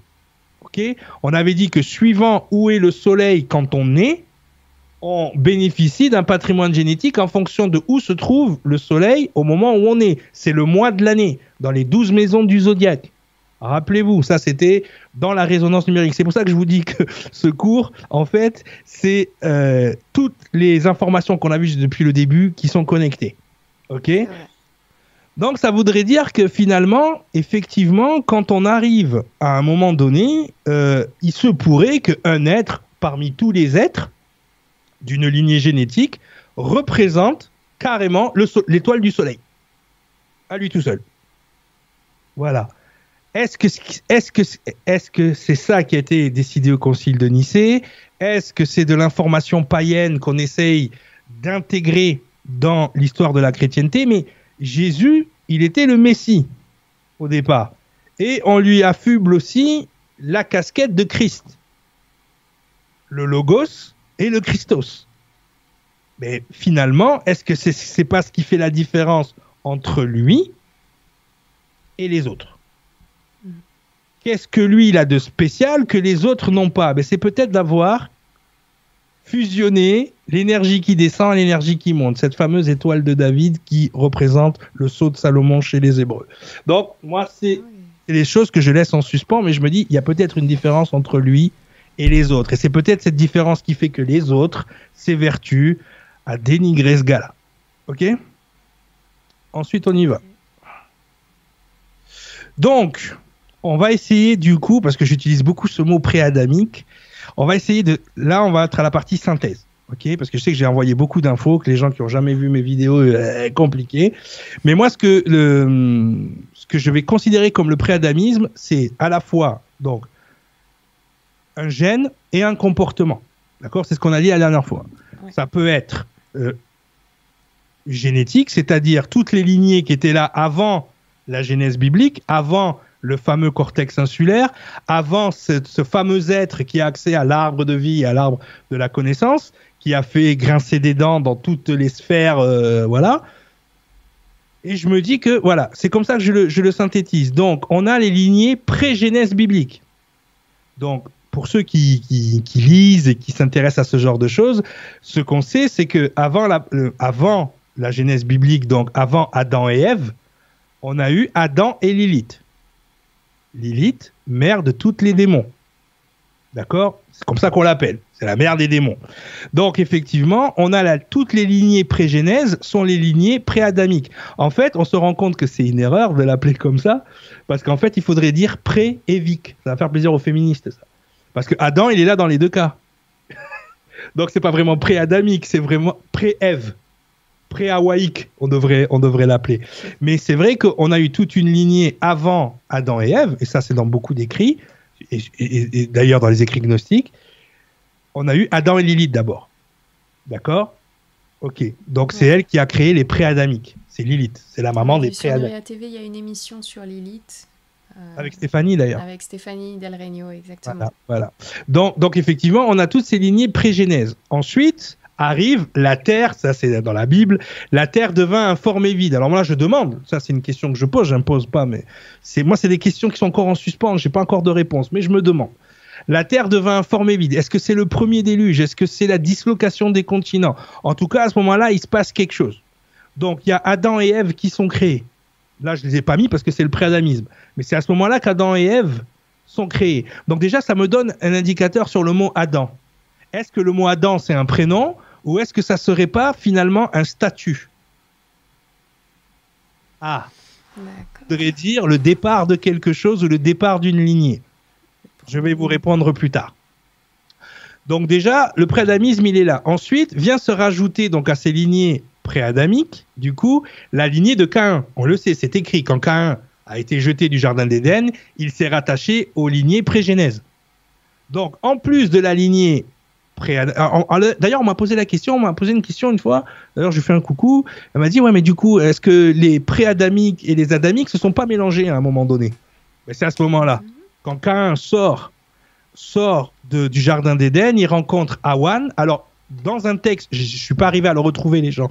Je suis désolé, mais il y avait marqué Awan ben Enki. Vous savez tous qu'Enki est un dieu sumérien. Alors que notre Ève s'appelle Awa ben Elohim fille d'Elohim, fille de Enki. Ça avait peut-être une petite différence. Il faut que je continue mes recherches. Je vous laisse chercher les nuages, je sais que vous aimez ça. Il faudrait que je retrouve le texte. Je l'ai mis parce que ça m'avait interpellé à l'époque et ça m'avait donné une confirmation sur les lignées pré-genèse. Et du coup, que finalement, peut-être que les Sumériens, des fois, ils parlent des pré-genèses au lieu de parler des, euh, de la lignée adamique qui suit. Ça, faudrait peut-être demander à Anton, il, sera mieux que moi euh, là-dessus. Ok? Donc, donc, rajouter à la lignée pré-genèse, on a la lignée de Cain. Ensuite, il y a le déluge de Noé. Dans, et encore une répétition du Schmilblick, c'est que dans la lignée de Noé, on a Cham, donc, euh, qui a un comportement pas correct, qui se moque de son père et qui est maudit. Qui donnera la lignée de Nimrod, les Assyriens, les Babyloniens, les Perses, les Grecs et tout ça derrière. La lignée dont je vous ai montré tout à l'heure. Donc le préadamisme, en fait, il a découlé sur toutes ces lignées génétiques-là. Donc ça date. Tu vois, au niveau culturel, au niveau. C'est pour ça que je dis ils ont de l'information que nous on n'a pas. Ils ont vécu plus de déluges, ils ont vécu plus de dislocations, ils ont vécu plus de d'arrivées. Et je pense que l'arrivée de l'Adam biblique pose un problème chez eux. Parce qu'effectivement, ils se retrouvent avec un être en face d'eux qui a de l'empathie. Et on verra peut-être qu'il y a une possibilité que eux n'ont pas. Je laisse ça en suspens. D'accord. Donc, comportement, donc pour moi, le préadamisme aussi, c'est le comportement sans cortex insulaire. Les préadamiques n'ont pas d'empathie. Cain tua son frère et fut éjecté du jardin. Cham se moqua de son père et fut maudit. Pourtant, Cham, apparemment, il avait le cortex insulaire. Mais il a eu un comportement. C'est comme si tu sais, tu crées ta, ta- tu crées ta, tu fais ta création et tu sais qu'il y en a un qui va déconner. Tu, sais, il y en a un qui va bien fonctionner, l'autre qui va pas marcher. Tu vois, c'est l'expendable. Mais c'est c'est intéressant parce que c'est un phénomène qui se répète à chaque fois. D'ailleurs, on va rigoler à la fin, on va, on va faire notre propre création. OK? Mais ce qui est intéressant là-dessus, c'est de se dire, on a souvent entendu parler, toi, moi, euh, plein de gens, dire qu'on était dans une planète prison. Ouais. Qu'on était enfermé sur la planète et qu'on pouvait pas sortir.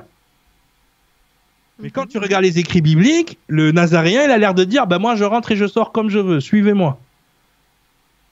C'est ça qu'il a l'air de dire, tu vois Et on verra, c'est le cas en fait. Et le problème qui se pose, c'est que souvent, et c'est comme ça qu'on sait d'où vient l'information.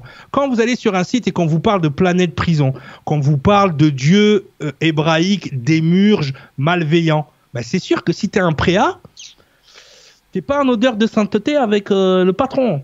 Euh, ni les anges, ni, ni quoi que ce soit. Tu vois ce que je veux dire? Si t'es un préa, tu vas avoir tendance à dire ouais, ben quand tu meurs, va pas dans la lumière. Bah ouais, parce que tu vas te faire cramer. Hein. N'y va pas si t'es préa. Tu vois? Donc c'est pour ça qu'il faut faire attention d'où vient l'information. N'allez pas dans la lumière ou d'où vient l'information? On est dans une planète prison. Ben quand vous comprenez tout ça, ben oui, il y a toute une lignée là qui sont enfermés sous le firmament et qui peuvent pas sortir. Et moi, ce que j'ai compris de l'histoire biblique, c'est qu'il y a un moyen de sortir. Moi, c'est tout ce que je vois. hein. Moi, je suis le gars où je peux m'échapper. ah, c'est comme ça. Voilà. Mais euh, voilà. Et, on voit que ces lignées préadamiques, elles ont quand même dans l'histoire des faits euh, qui sont dénués d'empathie, parce qu'un holocauste, c'est pas rien. Euh, et le besoin de détruire, que ce soit idéolo- idéologiquement ou même physiquement, toute une lignée. Et ça commence à se voir. Allez, on y va. Donc, c'est ça que je te disais tout à l'heure. Il y a une redondance. Il y a une redondance donc entre Cain, Abel, Seth, Japhet, Shem et Cham. C'est que effectivement, on voit que la lignée de, de Cham euh, va être maudite, que la lignée de, Shem va devenir la lignée abrahamique, de la même façon que bah, bah, Abel est mort, lui. Cain a continué son, son chemin, Seth a continué son chemin, et c'est là que j'ai compris que ces, ces noms-là, ce sont pas des prénoms. Ce sont pas des noms, en fait. Ce sont des étapes dans l'évolution génétique. Et c'est pour ça qu'il y a cette redondance de l'histoire, cette redondance des choses. C'est parce que les choses, on a vu, l'information euh, se, se déplace de façon holofractographique et cyclique. Donc il y a des cycles de, d'évolution génétique. C'est pour ça que c'est le titre de la de l'émission. Il y a des boucles d'évolution génétique et on a l'impression qu'à chaque fois les gens racontent la même histoire parce qu'il se passe exactement la même chose à chaque fois. Tu vois, à chaque fois il y a un Adam. Je dis pas Adam, je dis il y a un Adam, c'est-à-dire le départ d'une lignée. À chaque fois il va faire trois gamins. À chaque fois il y en a un qui va déconner. À chaque, tu vois, et à chaque fois on va avoir la même histoire. Et on a la même histoire qui se répète tout le temps. Tu vois, c'est comme Dieu, il fait Michael, il fait Lucifer, Lucifer déconne. Tu vois, c'est comme si c'était quelque chose qui était écrit depuis le départ. Et que ce- et cette information, bam, bam, bam, bam, elle se répète. Et que depuis le début du Big Bang, eh on se bat avec ces deux énergies dont je parlais au départ, celle du chaos et celle de, l'évolution. Mais ça, tu le vois même dans la génétique, c'est-à-dire qu'il y a une projection holographique du bazar. C'est pour ça que moi, j'aime pas rentrer dans les guerres de, de chapelle, dire ça c'est mieux. Non, par contre, quand je vois la structure, je dis waouh. C'est vraiment l'offractographique, c'est vraiment ce qui est en haut, ce, qui est en bas et comme ce qui est en haut. Tu vois, c'est comme dans ton ADN. Ton ADN, tu les nucléotides, elles se répètent tout le temps, elles se copient, elles se copient. Et tout d'un coup, il y a un truc qui va pas. Soit c'est une évolution et l'ADN polymérase, donc on évolue, soit c'est une erreur et qu'est-ce que, font les protéines? Elles corrigent. Imagine si les proté... si- imagine si ton ADN tes nucléotides, elles pensaient comme les humains. C'est-à-dire, eh, il m'a copié, lui. Eh, T'as vu, il m'a copié. Mais tu aurais un cancer à la naissance, en fait. Parce que c'est le but de la copie qui fait que ça évolue. Tu vois? Donc, l'esprit humain, des fois, j'ai dit, les gens, arrêtez de vous battre, euh, que les juifs ceci, que les hébreux cela. Regardez la structure de l'info et vous verrez qu'il y a une résonance entre l'univers, la nature, l'ADN, et que ce qui se passe, en fait, c'est juste naturel. Sauf que il faut vous vous positionner dans une fréquence ou dans l'autre. Tu as une fréquence de destruction, de déconstruction. On l'entend même en politique aujourd'hui, il faut déconstruire. Posez-vous des questions. Et euh, on a, on, on a des, des, des choses où on est dans l'évolution, dans la construction. Donc moi, j'ai très vite compris, en fait, et c'est pour ça que j'avais traduit les noms qui étaient là-dessus, ce sont des évolutions, ce sont des étapes dans l'évolution génétique. C'est pour ça que on a, par exemple, des, des durées de vie de chacun de 900 ans, de 1000 ans. Ça explique pourquoi il y a des étapes dans l'évolution de 900 ans. C'est pas Enos qui a vécu 900 ans, c'est l'étape d'évolution qui a duré 900 ans. Et quand tu commences à le réfléchir comme ça, ça fait plus de sens qu'il y a un gars, il a vécu 1000 ans. Tu comprends? Donc c'est pour ça qu'il faut arrêter de comparer le Adam des Sumériens avec les Adam des bibliques ou avec le Quetzalcoatl ou avec ces choses-là. C'est parce que Adam, en fait, c'est un terme qui veut dire c'est le premier de la lignée. Point barre. C'est tout, ça va pas plus loin que ça. Un Lamech, c'est quelque chose. Un Mathuséla, c'est quelque chose. Et en fait, ce qu'on voit là, c'est une structure de comment la génétique évolue. Même dans les termes. Par exemple, souvent, euh, les Égyptiens, euh, ils avaient ce dieu, enfin ce, pharaon qui, croyait à un dieu unique, s'appelait Akhenaton. Ok? Donc effectivement, lui, il n'était pas dans la pluralité de R1, il commençait à tendre vers R2. Il commençait à tendre vers un dieu unique qui est amour, qui est ceci, qui est cela. Bon, il, il s'est fait un petit peu dégager. Mais si tu veux, euh, il avait, euh, je ne sais pas si c'est un prêtre ou un roi, qui s'appelait Aïe et qui justement adorait Aton. Ok, pas Olivier Aton dans, dans, dans le foot, hein. Euh, Akhenaton, voilà. Et Aïe croyait en Dieu unique. Et bien si euh, Aïe, Aton, c'est Aton Aïe, c'est Adonai chez les Hébreux. Tu vois? Donc de dire que les Hébreux ont copié les Égyptiens, mais ils étaient Égyptiens. D'ailleurs, les prêtres d'Aton, c'est ce que je vous ai écrit, les Yadoudae, qui forment le royaume, qui vont former plus tard le, royaume de Juda, les scribes, les notables, l'élite et avec eux le petit peuple, la tourbe dont parle la Bible, le futur Israël, d'accord, qui entrera en conflit avec Juda. Donc c'est ça qu'il faut vraiment comprendre, c'est que des fois il y a des mots, ce sont des patois quasiment. Adonai, le Seigneur, c'est euh, ce prêtre Aïe qui euh, croyait en Aton, le Dieu unique, ou c'était Aïe qui était le Dieu unique. Enfin, en tout cas, voilà. Donc, il y a des contractions de mots.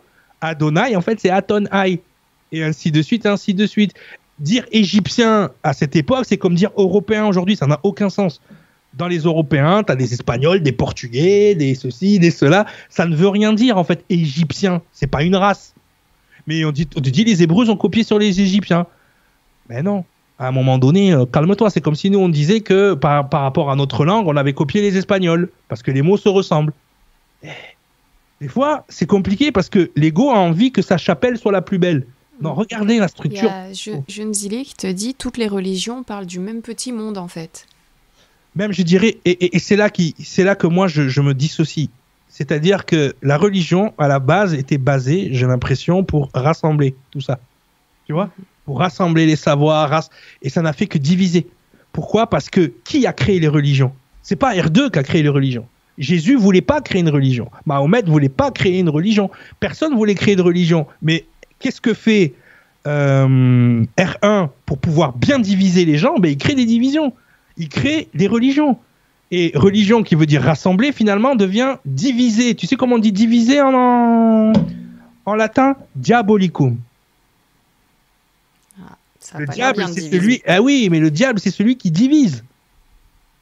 Tu vois, tu, tu comprends? C'est pour ça que euh, que ce soit Chétan, l'adversaire, ou Satan, ou Diabolicum, il vient d'une même lignée. Rappelez-vous, Adam et Lilith, la mère des démons, il, ça vient de cette lignée. C'est important. Alors là, je sais que je fais bondir des gens parce qu'ils sont à fond dans Lilith. Alors Lilith, c'est ma copine. Je vais dans la forêt, euh, euh, euh, je vais dans la forêt implorer le Baphomet pour que tout aille bien dans ma vie. Ça, c'est du paganisme et ça vient d'une lignée bien précise. Vous jouez dans l'équipe que vous voulez. Moi, c'est pas ma team. Ok, c'est ça que je vous dis. Mais en tout cas, ce qui est intéressant, c'est de voir cette information qui se répète de façon holofractographique. Donc effectivement, si t'as pas d'un peu de connaissances en, génétique ou euh, en résonance euh, de sciences physiques, tu, tu le vois pas ça. Moi, je vois informations qui se répètent tout le temps, mais à chaque fois, il y a une évolution. À chaque fois, il y a une évolution. Donc, ce qu'on pourrait faire, je sais pas si c'est là tout de suite ou si c'est après. Oui, j'avais retrouvé ce, ce petit dessin qui, ra- qui, qui, qui rassemblait tout en, en un coup d'œil. Si vous, en fait, l'émission, la photographie de l'émission, elle est là. Tu vois, c'est qu'au début, tu as l'homme, tu as l'humanoïde, d'accord Ensuite, tu as, euh, la, on va dire, la nature déchue animalisée, donc le R1. Ensuite, tu as la nature adamique en haut. Donc, entre les deux, parce que c'est entre les deux que ça se passe, c'est pas juste les adamiques qui sont spirituels, hein, les, les autres aussi. Entre les deux, tu as l'homo spiritualis. Alors, c'est pas Christian, c'est Christian en anglais. Euh, c'est qui Christian? Alors les gens des fois ils sont drôles. hein. Euh, elle se reconnaîtra. Donc euh, Christian voilà et euh, donc ensuite on a d'un côté l'âme et d'un côté ce qu'on appelle le corps animalisé. En revanche en dessous dans la dans la nature déchue on a l'homme carnage donc ce que les femmes appellent. Alors ce qui est rigolo c'est que le manipulateur pervers narcissique vient du matriarcat de des de la nature déchue et non pas du patriarcat. Ça, c'est pour mes copines féministes. Et ensuite, on a les païens, donc les monstres, et les hommes sauvages, donc qui viennent de cette lignée-là. Et ensuite, de l'autre côté, tu as l'homme spirituel avec l'âme et tout ça. Pour moi, c'est un mélange des deux. Je vais te dire que l'homme adamique, en fait, est un mélange des deux. Il n'est pas l'un ou l'autre. Il est les deux. Et justement, le libre arbitre, pour moi, il se situe dans cette génétique-là. Il a le choix de vibrer comme euh, l'homme de la nature, comme j'ai envie de te dire, ou il a le choix de vibrer comme l'homme de l'univers. Et en fait, euh, suivant ton positionnement, euh, j'ai un, un peu l'impression que ton bien-être va aller par rapport à ta structure. Il y a des gens qui sont... Parce que là, il faut pas rentrer dans le manichéisme, justement. Les R1 sont méchants, les R2 sont gentils. Parce qu'il y a des R2 qui ont fait des trucs horribles aussi. D'accord? Mais les R1 sont à la base quand même des plus grands mouvements euh, génocidaires de la planète. euh, je veux dire, c'est chaud parce que comme ils n'ont pas d'empathie, quand ils décident un génocide, ça va, c'est normal. Après tout, le patron il fait pareil, tu vois? Donc eux, eux, pour eux, c'est normal. Il n'y a pas de, de, ils sont sans vergogne en fait. Ils n'ont pas de mal à, à- à créer un holocauste, alors que nous, un holocauste, c'est horrible. Oh mon dieu, parce qu'on a l'empathie, parce qu'on veut pas que les gens meurent, parce qu'on veut que les gens aillent bien, on veut que, tu vois. Et, et c'est ça qui est dangereux. C'est moi j'aime bien qu'ils aient mis une femme qui fait du yoga parce que c'est un peu ça l'orientalisation des pratiques. Alors que le yoga c'est très bien. Hein. Je suis pas en train de dire que le, le yoga est R1, mais il participe à une orientalisation des, des, des... Moi avant je faisais du stretching, hein, ça marche aussi. hein. c'est à peu près pareil. Donc on va s'amuser si tu veux Nora, on va terminer là-dessus. Euh, ah bah c'est bien, j'ai fait mon heure, ça va. c'est bon. on, va, euh, on avait fait un petit peu avant, donc c'est pour ça. On va s'amuser, on va être un genetic god. D'accord? Donc on va créer, on va faire notre propre création. En fait, ça c'est pour synthétiser. Jouer aux interventionnistes. Voilà, euh, c'est pour synthétiser en fait l'histoire de tout ce qu'on a vu aujourd'hui et comment ça fonctionne. Ok? Donc au départ, je suis un genetic god. Bon, c'est un peu le bordel sur la planète où j'arrive, donc je fais un, je mets un mur. Je dis non. je me protège. Attends, ils sont un peu taquins en bas. Donc je vais faire attention. Donc je me protège, je mets un mur. Donc c'est ce, ce firmament là qu'on a créé, ce rakia, comme on dit en hébreu. Ensuite, donc je vais créer un Adam avec un insula. Je vais créer un Adam un peu sympa. Tu vois, j'ai dit cette fois-ci, on va lui mettre un insula pour qu'il ait l'empathie, qui surtout il ait la fréquence qu'il faut hein, pour faire ce qu'il y a à faire. Donc voilà. Pour créer cet Adam, je vais utiliser la mémoire euh, informationnelle que j'ai dans cette zone. C'est-à-dire là, je suis dans un système solaire, il y a un zodiaque de 12 constellations, il y a euh, 72 planètes, à peu près, 72 étoiles à peu près, et, euh, et j'ai un soleil qui me permet de distribuer. D'accord? Donc c'est ça que je vais faire. Je vais utiliser la matière d'information que j'ai autour euh, de cette planète. Donc ça, c'est intéressant. Donc voilà, je crée Adam. Je crée mon Adam. Il est là. Hein, je lui donne une femme pour qu'il multiplie. Ok? Donc là, ça multiplie. Et là, déjà, c'est un peu le bazar. Je me rends compte que pour le faire, j'ai dû utiliser la matière première de la planète. C'est-à-dire toutes les, toutes les interventionnismes qu'il y a eu avant et qui ont foutu le bordel. Tu vois que c'était un petit peu, un petit peu compliqué. Donc là, je, je, je les observe, je vois que c'est un peu le bazar. Donc qu'est-ce que je décide? Je dis bon, je vais faire une sauvegarde. Ça, je, je prends un disque dur, je vois tout ce qui a marché, je fais une sauvegarde. Tu vois Je fais une sauvegarde et j'appelle ça l'arche. Et puis je prends le, je prends le moins teubé de tout. Je dis tiens toi là, euh, rassemble-moi tous les animaux, le- les, tous les schmibliks, tu mets ça dans la sauvegarde. Tu mets ça sur un côté, c'est le, le disque. On va mettre ça sur un disque dur externe, il n'y aura pas de problème. D'accord? Donc, une fois que j'ai fait la sauvegarde, je vais formater. Tu vois? Je fais reset.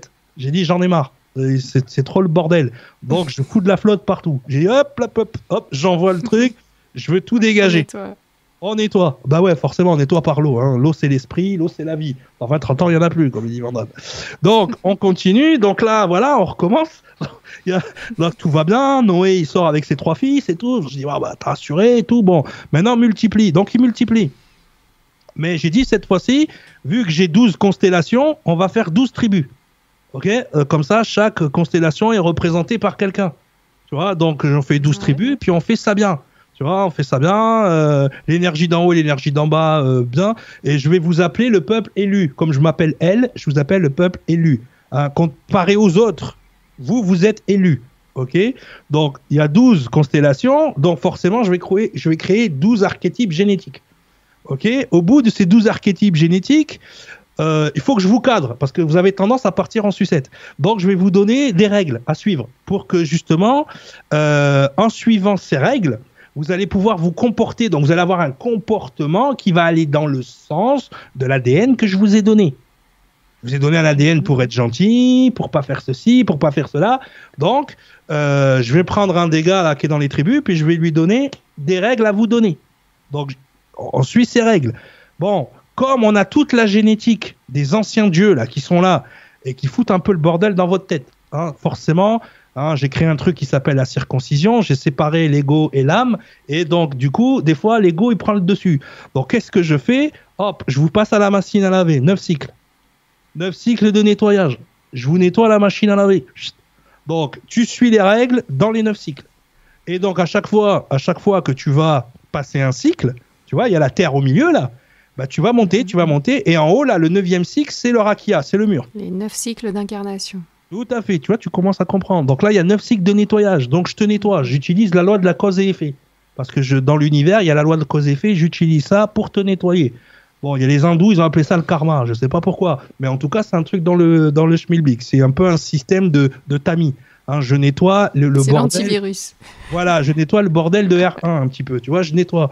Et une fois que tu es passé dans les 9 cycles, boum, ça y est, tu as la fréquence pour remonter en haut et toi-même devenir, comme ils disent les jeunes, GG, bien joué, boum, tu as la fréquence pour dépasser le mur.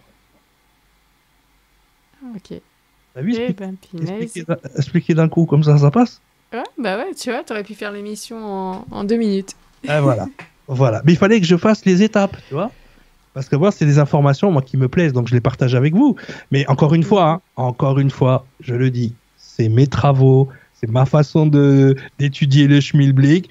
Mais en tout cas, ce que je viens de vous expliquer, ça rassemble la création, le déluge, la génétique biblique, les histoires d'ascension, les histoires de, de Christ, ça rassemble aussi la numérologie, ça rassemble énormément de choses. Une seule, une un seul petit dessin sur voilà le genetic God. En gros, c'est ça. Et en bah, fait, ce qui ferait la différence entre R1 et R2, c'est que R2 ne peut pas, R1 ne peut pas passer le mur. Parce qu'ils n'ont pas l'Adam avec l'insula. Ils ont un autre Adam. D'accord, ça expliquerait donc ces, ces théories qu'on a, qu'on On a est dans une, euh, une prison, qu'il ouais. faut surtout pas aller dans la lumière, que mm. effectivement, si tu vibres à cette fréquence-là, euh, les, les anges, c'est les archontes, c'est les méchants. En fait, je me dis quand même, dès- depuis que je suis petit, on me raconte une histoire, mais on m'a bien mitonné. En fait, les anges, ils sont méchants. En fait, Dieu, il est méchant. Enfin, tout le monde est méchant, tu vois. Et je me dis, Mhm. non, c'est pas possible. À un moment donné, il y a forcément un conflit quelque part. Effectivement, le conflit, ben, tu le vois sur le plan de vue génétique. On, on le voit dans la société d'aujourd'hui. C'est pour ça que j'ai fait cette euh, conférence qui s'appelle euh, l'agenda agnostique justement, pour qu'on comprenne bien l'idéologie des gens qui nous gouvernent, qu'on comprenne, bien ce qui se passe aujourd'hui sur le plan de vue euh, humain, hein, tout ce qui se passe euh, euh, dans les relations hommes-femmes en ce moment, ce qui se passe au niveau, par exemple, le végétarisme, qui fait partie du, gnosticisme. Moi, je ne dis pas aux gens, t'aimes pas la viande, tu veux pas manger de la viande, tu veux pas tuer des animaux, c'est bien, mais il faut quand même que tu saches d'où vient ce mouvement, que tu sois pas tombé par hasard dans un mouvement qui n'est pas en corrélation avec qui tu es. Tu vois, que ce soit vraiment pour tes convictions personnelles et non pas parce que tu es dans un délire gnostique. Tu vois Fais attention, non mais le paganisme, c'est bien à un certain niveau. Fais attention. Et ainsi de suite, et ainsi de suite. Je pense qu'aujourd'hui, l'être humain est en train d'évoluer euh, vers une nouvelle version. Et euh, les anciennes civilisations ont toujours achevé, je pense, leur cursus génétique, puisqu'on a, dans toutes les civilisations, on a toujours un, tu sais, un, une histoire d'ascension quelque part, qu'une partie de la civilisation ascensionne.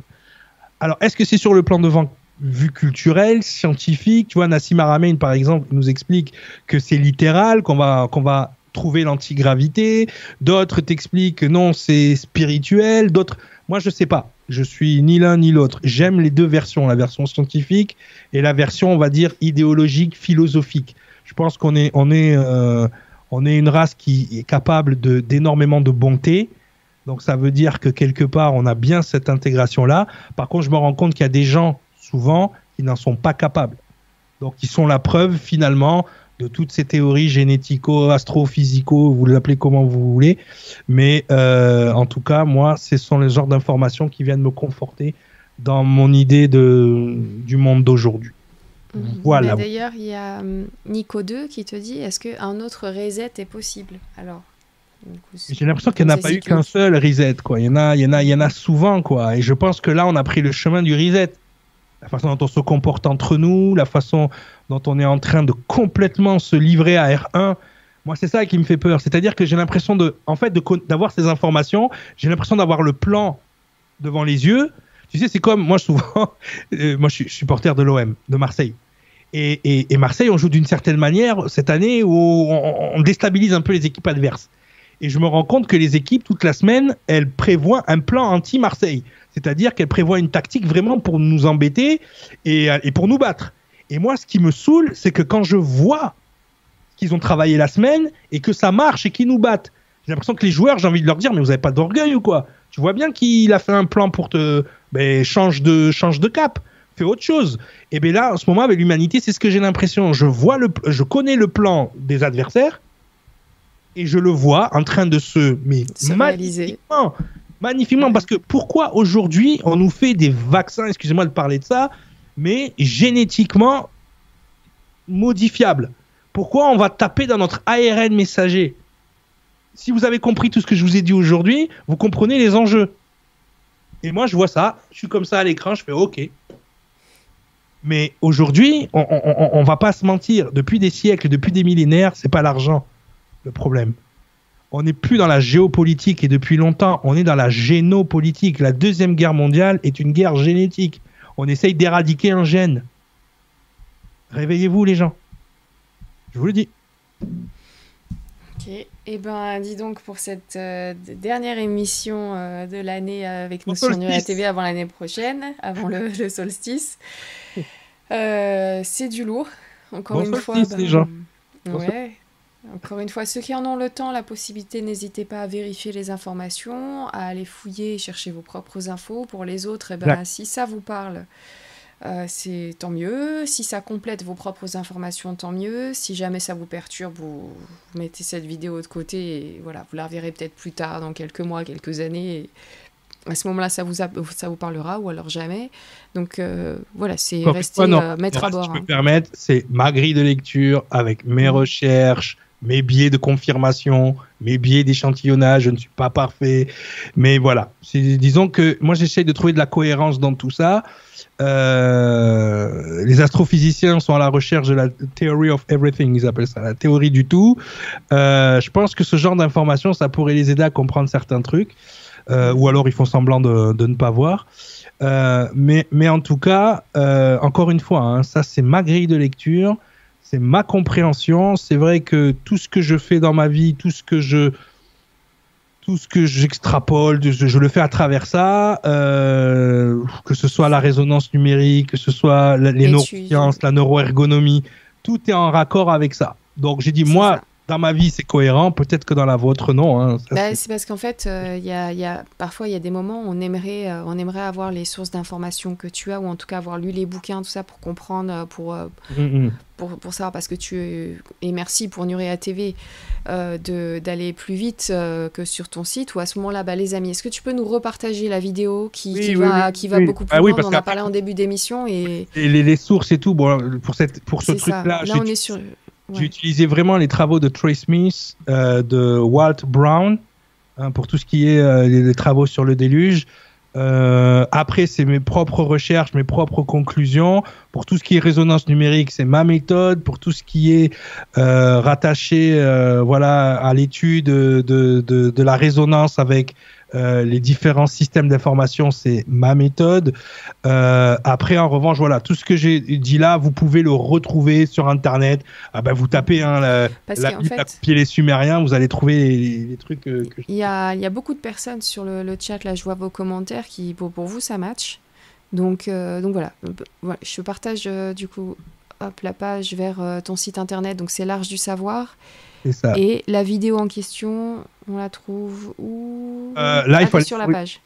Sur, sur, YouTube, en fait, l'agenda agnostique, il est sur, elle est sur ma chaîne YouTube. Je pense pas qu'elle soit euh, sur le, le, site, puisque le site, c'est que le e-learning sur le site. Mais euh, avant, je l'avais mis en vidéo d'introduction sur mon site. Donc, euh, les gens, ils allaient sur mon site, ils tombaient tout de suite dessus. Mais vous tapez agenda agnostique, arche du savoir, vous allez tomber dessus, quoi. Ok, et elle est en libre accès Ouais, celle-là en libre accès, c'est un peu justement comment mes, mes théories hein, que je vous ai données aujourd'hui s'appliquent dans la vie de tous les jours. Où est-ce qu'on le voit en fait? On le voit dans la okay. culture, on le voit dans la musique, euh, on le voit dans l'androgénisation, le végétarisme, on voit, on voit plein de choses qui, qui, qui, qui apparaissent aujourd'hui, euh, qui pop-up comme ça, mais qui sont le résultat d'un travail, d'un agenda assez long. Et c'est pas du conspirationnisme ou du complotisme, puisque c'est des choses de, de la télé. Hein je suis pas en train d'inventer de, des choses. Et il y a des idéologies, il y a des gens qui se cachent pas. Hein. Tu sais, des docteurs qui sont à fond dans le transhumanisme ou les trucs comme ça. On en voit. Hein. Euh, je crois qu'il s'appelle Alexandre Laurence ou Laurent Alexandre, je sais pas, un truc comme ça. Ils sont à fond dans leur délire, quoi. À fond, mais ils s'en cachent même plus. Je veux dire, aujourd'hui, je veux dire, on peut plus, on peut plus nous taxer de complotisme parce que les gens se revendiquent de ce bord. Donc euh, voilà. Hein. Moi, je vais vous partager donc un petit complément d'infos sur, euh, sur le site Nurea TV. Hop, je vais mettre, euh, je vais faire moi aussi mon petit partage d'écran. Voilà. Alors j'ai mal cadré un autre site, mais bon, vous allez sur podcast audio. Et donc toi, tu as fait tes recherches par rapport à toutes tes lectures et voilà les vieux livres, fin fond de la bibliothèque, ceux qu'on n'ouvre pas beaucoup.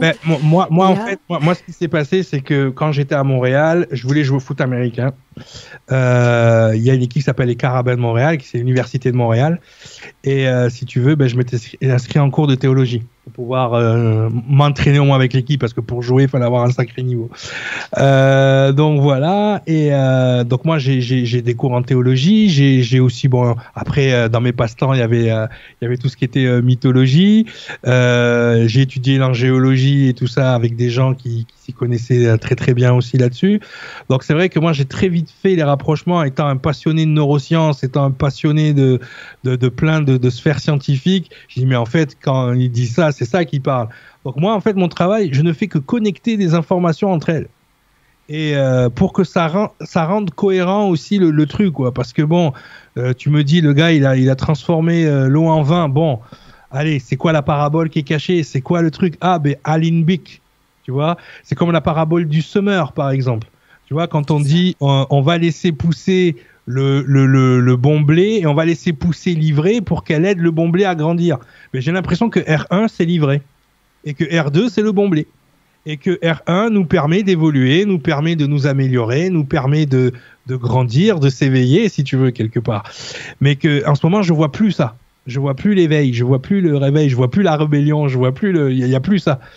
Donc euh, je ne vois pas évoluer en ce moment. C'est ça qui me fait peur. Mais pour moi, tu vois, il y a plein de paraboles comme ça où je me dis, bah, si tu regardes bien, euh, pour moi, quand je décode la Bible sur mon site, euh, ils, peuvent, ils, peuvent, ils peuvent vous le dire, les archivistes, on fait de la neuroscience, de l'astrophysique, on fait un petit peu de philosophie, mais c'est beaucoup axé sur la science. Il n'y a rien de religieux. C'est-à-dire que tout le discours religieux, justement, Mhm. qui divise les gens, je l'ai complètement sorti et je me suis euh, complètement concentré. On a la marraine de la petite qui, qui, qui justement parle hébreu couramment, qui vient nous faire des traductions et tout, pour que les gens voient bien que ce que je leur dis, c'est pas n'importe quoi, que sorti du texte originel, on est sur un- une autre dimension d'information.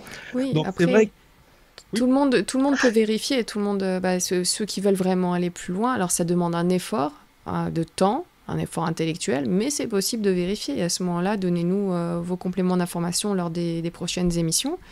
Mais c'est une autre vision des choses qui match aussi avec beaucoup de personnes. J'ai vu sur le chat que vous avez partagé aussi euh, beaucoup, de, beaucoup de noms de personnes qui, qui partagent euh, ces théories-là. Donc euh, voilà, c'est juste que sur Nuria TV, peut-être que euh, beaucoup de Nuréens n'en ont jamais entendu parler. Pour eux, c'était la première fois. Pour moi, par exemple, c'était la première fois que je voyais les choses sous cet angle-là. Je fais Ah ouais, d'accord. Mais ça m'a rappelé des choses. Si tu me permets juste une minute, ça m'a rappelé Bien trois sûr. podcasts audio. Donc en libre accès sur Nuria TV. Donc le premier podcast que je vous invite à écouter, ça va être celui de Naja, Les extraterrestres, nos créateurs.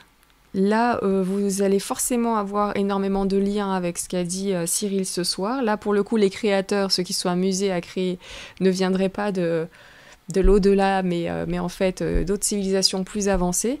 Et donc, nous avons quelqu'un qui, qui nous raconte ça comme étant donc, cette personne donc, plus avancée, avec euh, ces- des bribes de mémoire qui lui restent. Et donc, c'était un, un long texte euh, que j'ai lu. Mais- et mais- voilà. ça, dans, dans, dans, dans la théorie là, fin, que, que j'avance, C'est de Colin Chabot. on peut intégrer, on peut intégrer les abductés. C'est-à-dire que ça expliquerait pourquoi il y a des gens peut-être qui se font abducter parce que peut-être qu'ils ont été inséminés de façon interventionniste par des civilisations venues d'ailleurs et c'est pour ça que ils sont récupérés pour qu'on fasse des, des, des prélèvements sur eux euh, de la même manière qu'avant, tu sais. Donc pour, pour moi, en fait, c'est pas la thé- théorie of everything, mais ça explique beaucoup de choses. Et, et cette partie d'interventionnisme, elle est présente partout. Donc, je pense Mhm. que il y a l'hominidé de la Terre, et après, il y a euh, voilà, soit des civilisations plus avancées qui ont fait évoluer le gène, soit des gens qui sont venus d'ailleurs, mais ça, ça pourrait expliquer. Pour moi, Mhm. quand justement, maintenant j'entends les abductés, je, je comprends pourquoi ils sont abductés. C'est ça. Après, qu'on a besoin de voir les révolutions. Tout à fait. Après, autre euh, podcast. Alors pour le dossier humain, j'ai vu euh, certaines personnes parler des humites. Donc il y a des courriers humites, des courriers qui viendraient d'ailleurs, envoyés par, euh, enfin, écrits par des extraterrestres. Je vous la fais courte. Et je vous ai lu ces courriers. Donc le, le premier des courriers, ça va être premier voyage d'exploration de la Terre, mais il y a aussi des courriers qui parlaient de Jésus justement. Et là, ce serait donc en gros des extraterrestres qui vous expliqueraient que même pour eux, ce personnage-là de Jésus, parmi tous les prophètes qui, euh, qui ont pu traverser la planète, a une importance toute particulière. Et ils, les- ils expliquent dans ce courrier pourquoi, qu'est-ce qui est en lien euh, entre nous, notre civilisation et ce Jésus, et eux et leur Jésus. Apparemment, euh, voilà, cycliquement, un Jésus débarque dans une civilisation euh, humanoïde, on va dire, euh, évoluée à travers euh, la planète. c'est- fou qu'on ait l'information qui vienne, on va dire, entre guillemets, d'autres- civilisations. Parce et- et, euh, il y a un livre qui s'appelle le livre du Rancia aussi que moi j'adore lire. Après on, on connaît pas les sources de ce truc-là. C'est un peu c'est un mi-chemin entre Star Wars et tout ça. Mais par exemple ils expliquent un truc dans le livre du Rancia, ça m'a quand même marqué.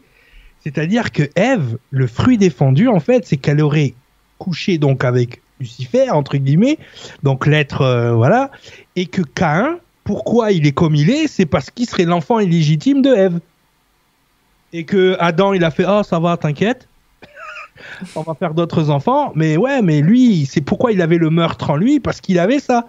Et j'ai dit putain mais c'est alors on n'a aucune source officielle de, de, de, cette histoire ou, de, ou de ce livre mais en tout cas elle rentre en cohérence avec ce que j'ai expliqué elle explique beaucoup de choses pourquoi la lignée de Caïn finalement est compatible génétiquement avec les, lignées préadamiques par exemple et que euh, derrière ça explique beaucoup de choses. Alors encore une fois, on n'a pas de, de source, mais ça, ça le péché originel, il serait là. Parce que finalement, quand on raconte l'histoire de Marie, bon, ben Joseph, ça serait pas le papa, d'après ce que j'ai compris. Euh, puisque Marie est vierge. Non, elle est vierge parce que c'est la constellation de la Vierge. Tu vois, par exemple, ça. trucs qu'on peut sortir de la religion. Mais c'est vrai que il y a des choses qui se répètent dans l'information et qui sont quand même qui sont quand même hyper intéressantes. C'est là, c'est là où on voit que malgré le fait que ce soit des écrits qui datent, qui ont été réécrits et encore réécrits et tout ça, et si, si on se pose sur, si on les étudie précisément, toutes ces religions-là, tous ces livres-là, tous ces écrits anciens, tous ces textes anciens, on arrive à trouver des liens. Et c'est les liens, c'est ce qui match qu'on va garder. Et c'est là où ça parle, euh, effectivement. C'est là où ça intrigue. Dernier, euh, dernier podcast que je vous invite à écouter. Alors, il est très, très, très perché celui-là, attention. C'est le dossier Lacerta. Donc là, si vous voulez savoir, ben, si cycliquement, il y a des êtres humains et pré-adamiques, adamiques, R1, R2, voilà. Si vous voulez savoir ce qu'il y avait avant même les R1, vous écoutez ce podcast, le dossier Lacerta. Lacerta, c'est pas euh, la reptilienne qui est sortie, qui a fait une interview, qui a vu sous la terre C'est ça. Et c'est cohérent. Tu sais, des fois, ça a l'air chez père, ça a l'air un peu fou, mais c'est cohérent avec l'histoire, quoi. Après, est-ce que c'est pas quelqu'un qui connaît l'histoire et qui, voilà, après, tu sais pas, quoi. C'est ça le danger. En tout cas, là, il y a des heures et des heures d'audio à écouter. Il y a toutes les vidéos sur le site de Cyril pour euh, ceux, ceux, pour qui ça a vraiment parlé ce soir. Et si vous voulez aller encore plus loin ou pouvoir, voilà, pousser les choses un petit peu plus, en savoir beaucoup plus, je te remercie. En tout cas, donc, vous allez sur le site L'Arche du Savoir, vous avez le lien sous la vidéo. Donc, super important. Prenez le temps, là, pendant cette fin d'année, les vacances, tout ça, de de, vous informer. Attention, restez le seul maître à bord, n'oubliez pas. Et puis, euh, ouais, toujours c'est important. Et puis, euh, et puis sinon, ouais, profitez de, ce savoir-là aussi pour, euh, pour, pour, ceux pour qui c'est que de la science-fiction, bah, ça fait du bien, ça fait voyager, on pense à autre chose. Par les temps qui courent, ça fait du bien. Et à ce moment-là, voyez tout ça comme un film Moi, des fois, je me dis, même si c'est que la mm. science-fiction, je kiffe. tu vois? Et d'un autre côté je me dis si c'est vrai c'est encore plus mortel. Et, et, et, le, et le truc le truc ce qui est important moi moi pourquoi je, je prends un peu les, les, les choses à contre-pied aussi c'est peut-être pour vous donner un autre regard ou une autre façon de chercher l'information euh, que celle qui nous est donnée parce que finalement on utilise ce que R1 nous a enseigné dans la recherche d'informations pour réfléchir à l'information. Et donc du coup on tombe dans leur panneau dès le départ parce que la manière dont on réfléchit est pas la bonne la manière dont on regarde les choses n'est pas la bonne. Je dis pas que j'ai la bonne manière, mais en tout cas, j'ai une manière détachée de me connecter à l'information. Et c'est pour ça que les gens ne comprennent pas comment les pyramides ont été construites, mais parce qu'ils pensent comme aujourd'hui. Ils pensent pas comment les gens qui les ont construites. Donc effectivement, il faut, il faut arriver des fois à, se faire violence. Moi, je, vous savez pas le nombre de concepts que j'ai dû mettre par terre pour en arriver aux conclusions où je suis aujourd'hui. Et, ça fait mal des fois. Des fois, euh, l'orgueil, l'ego, il en prend un coup. Mais des fois, c'est aussi être honnête intellectuellement, c'est aussi ça, c'est se dire bon, je sais pas tout, faut arrêter. Ok, ça fait 45 ans que j'étudie le truc, mais peut-être ça fait 45 ans que j'étudie de la merde. Moi, c'est moi des fois ça m'est arrivé. Hein. Euh, donc euh, donc voilà, donc il faut à un moment donné euh, savoir tout remettre à pied et puis avoir une autre manière de regarder l'information. C'est ça qui est important. Ouais, ouais. Jean-Michel qui nous dit merci Béa, Ben et Pat pour votre excellent travail sur la fluidité du chat. Bonne fin de soirée, bonne nuit à toutes et à tous. Oui, merci équipe de Modo, c'est pour ça j'en profite Jean-Michel de ton message, je me joins à toi. Merci beaucoup pour le travail que vous avez fait ce soir. Rénal qui nous dit oui, la Certa, très intéressant, qui évoque des préadamiques d'une certaine façon, collant aux reptiliens qui seraient des peuples premiers envahis par l'humain venu d'ailleurs. Ah oui, mais de toute façon, c'est l'impression qu'ils ont. Hein. Je pense que quand l'humain biblique a été créé, ils se sont sentis envahis. Tu vois? Et surtout, c'est un, être qui, a priori, a des facultés que eux n'ont pas. Alors, eux, ils ont certainement des facultés que l'humain n'a pas. Peut-être extrasensorielles ou des trucs comme ça. Mais en revanche, ce truc d'empathie, j'ai l'impression que ça les dérange. Oui, oui, oui, euh, effectivement. Puis euh, vous verrez, si vous écoutez le podcast de la Certa, elle n'est pas très empathique, euh, la Certa. Elle n'est pas, très gentille. Moi, je l'ai C'était drôle parce que sur ta, ta première page de, du PowerPoint de ce soir, il y avait un reptilien. Donc c'est ah marrant de finir sur la, la, Certa. Désolée, je bafouille un peu. C'est tu, sais, tu sais, quand tu regardes ta peau et que tu regardes le système de cicatrisation de ta peau, ça vient pas du poulet, hein. Ça vient pas, tu vois, ça vient du lézard, hein quand tu regardes bien ta peau, tu regardes, c'est des écailles. Donc, euh, tu regardes bien précisément. Donc, euh, non, non, on a, on a quelque part, on a du lézard quelque part, cherchez pas. Mm. Alors, Giovanni Sinatra qui nous dit croyance pour moi, théorie pour vous, car je n'impose pas. Tout à fait. Chacun prend ce qu'il veut et en fait ce qu'il veut. Vraiment, ça, c'est l'essentiel. Là, on n'est pas dans le cadre du savoir pur. Là, c'est, ouais. pas expérimenter le truc pour te dire, ouais, c'est ça. C'est mm. juste, euh, voilà, c'est J'essaye de pas être dans la croyance, j'essaye de le rattacher à des choses tangibles. c'est-à-dire la génétique, la neuroscience, tous ces, ces trucs-là. Euh, mais voilà, parce que bon, je crois. Croyance. Et Sébastien qui nous dit les chats sont des Goa'uld. Les chats sont les maîtres du monde. Les, les, chats nous ont Goa'uldés, je vous l'ai déjà dit, avec le parasite.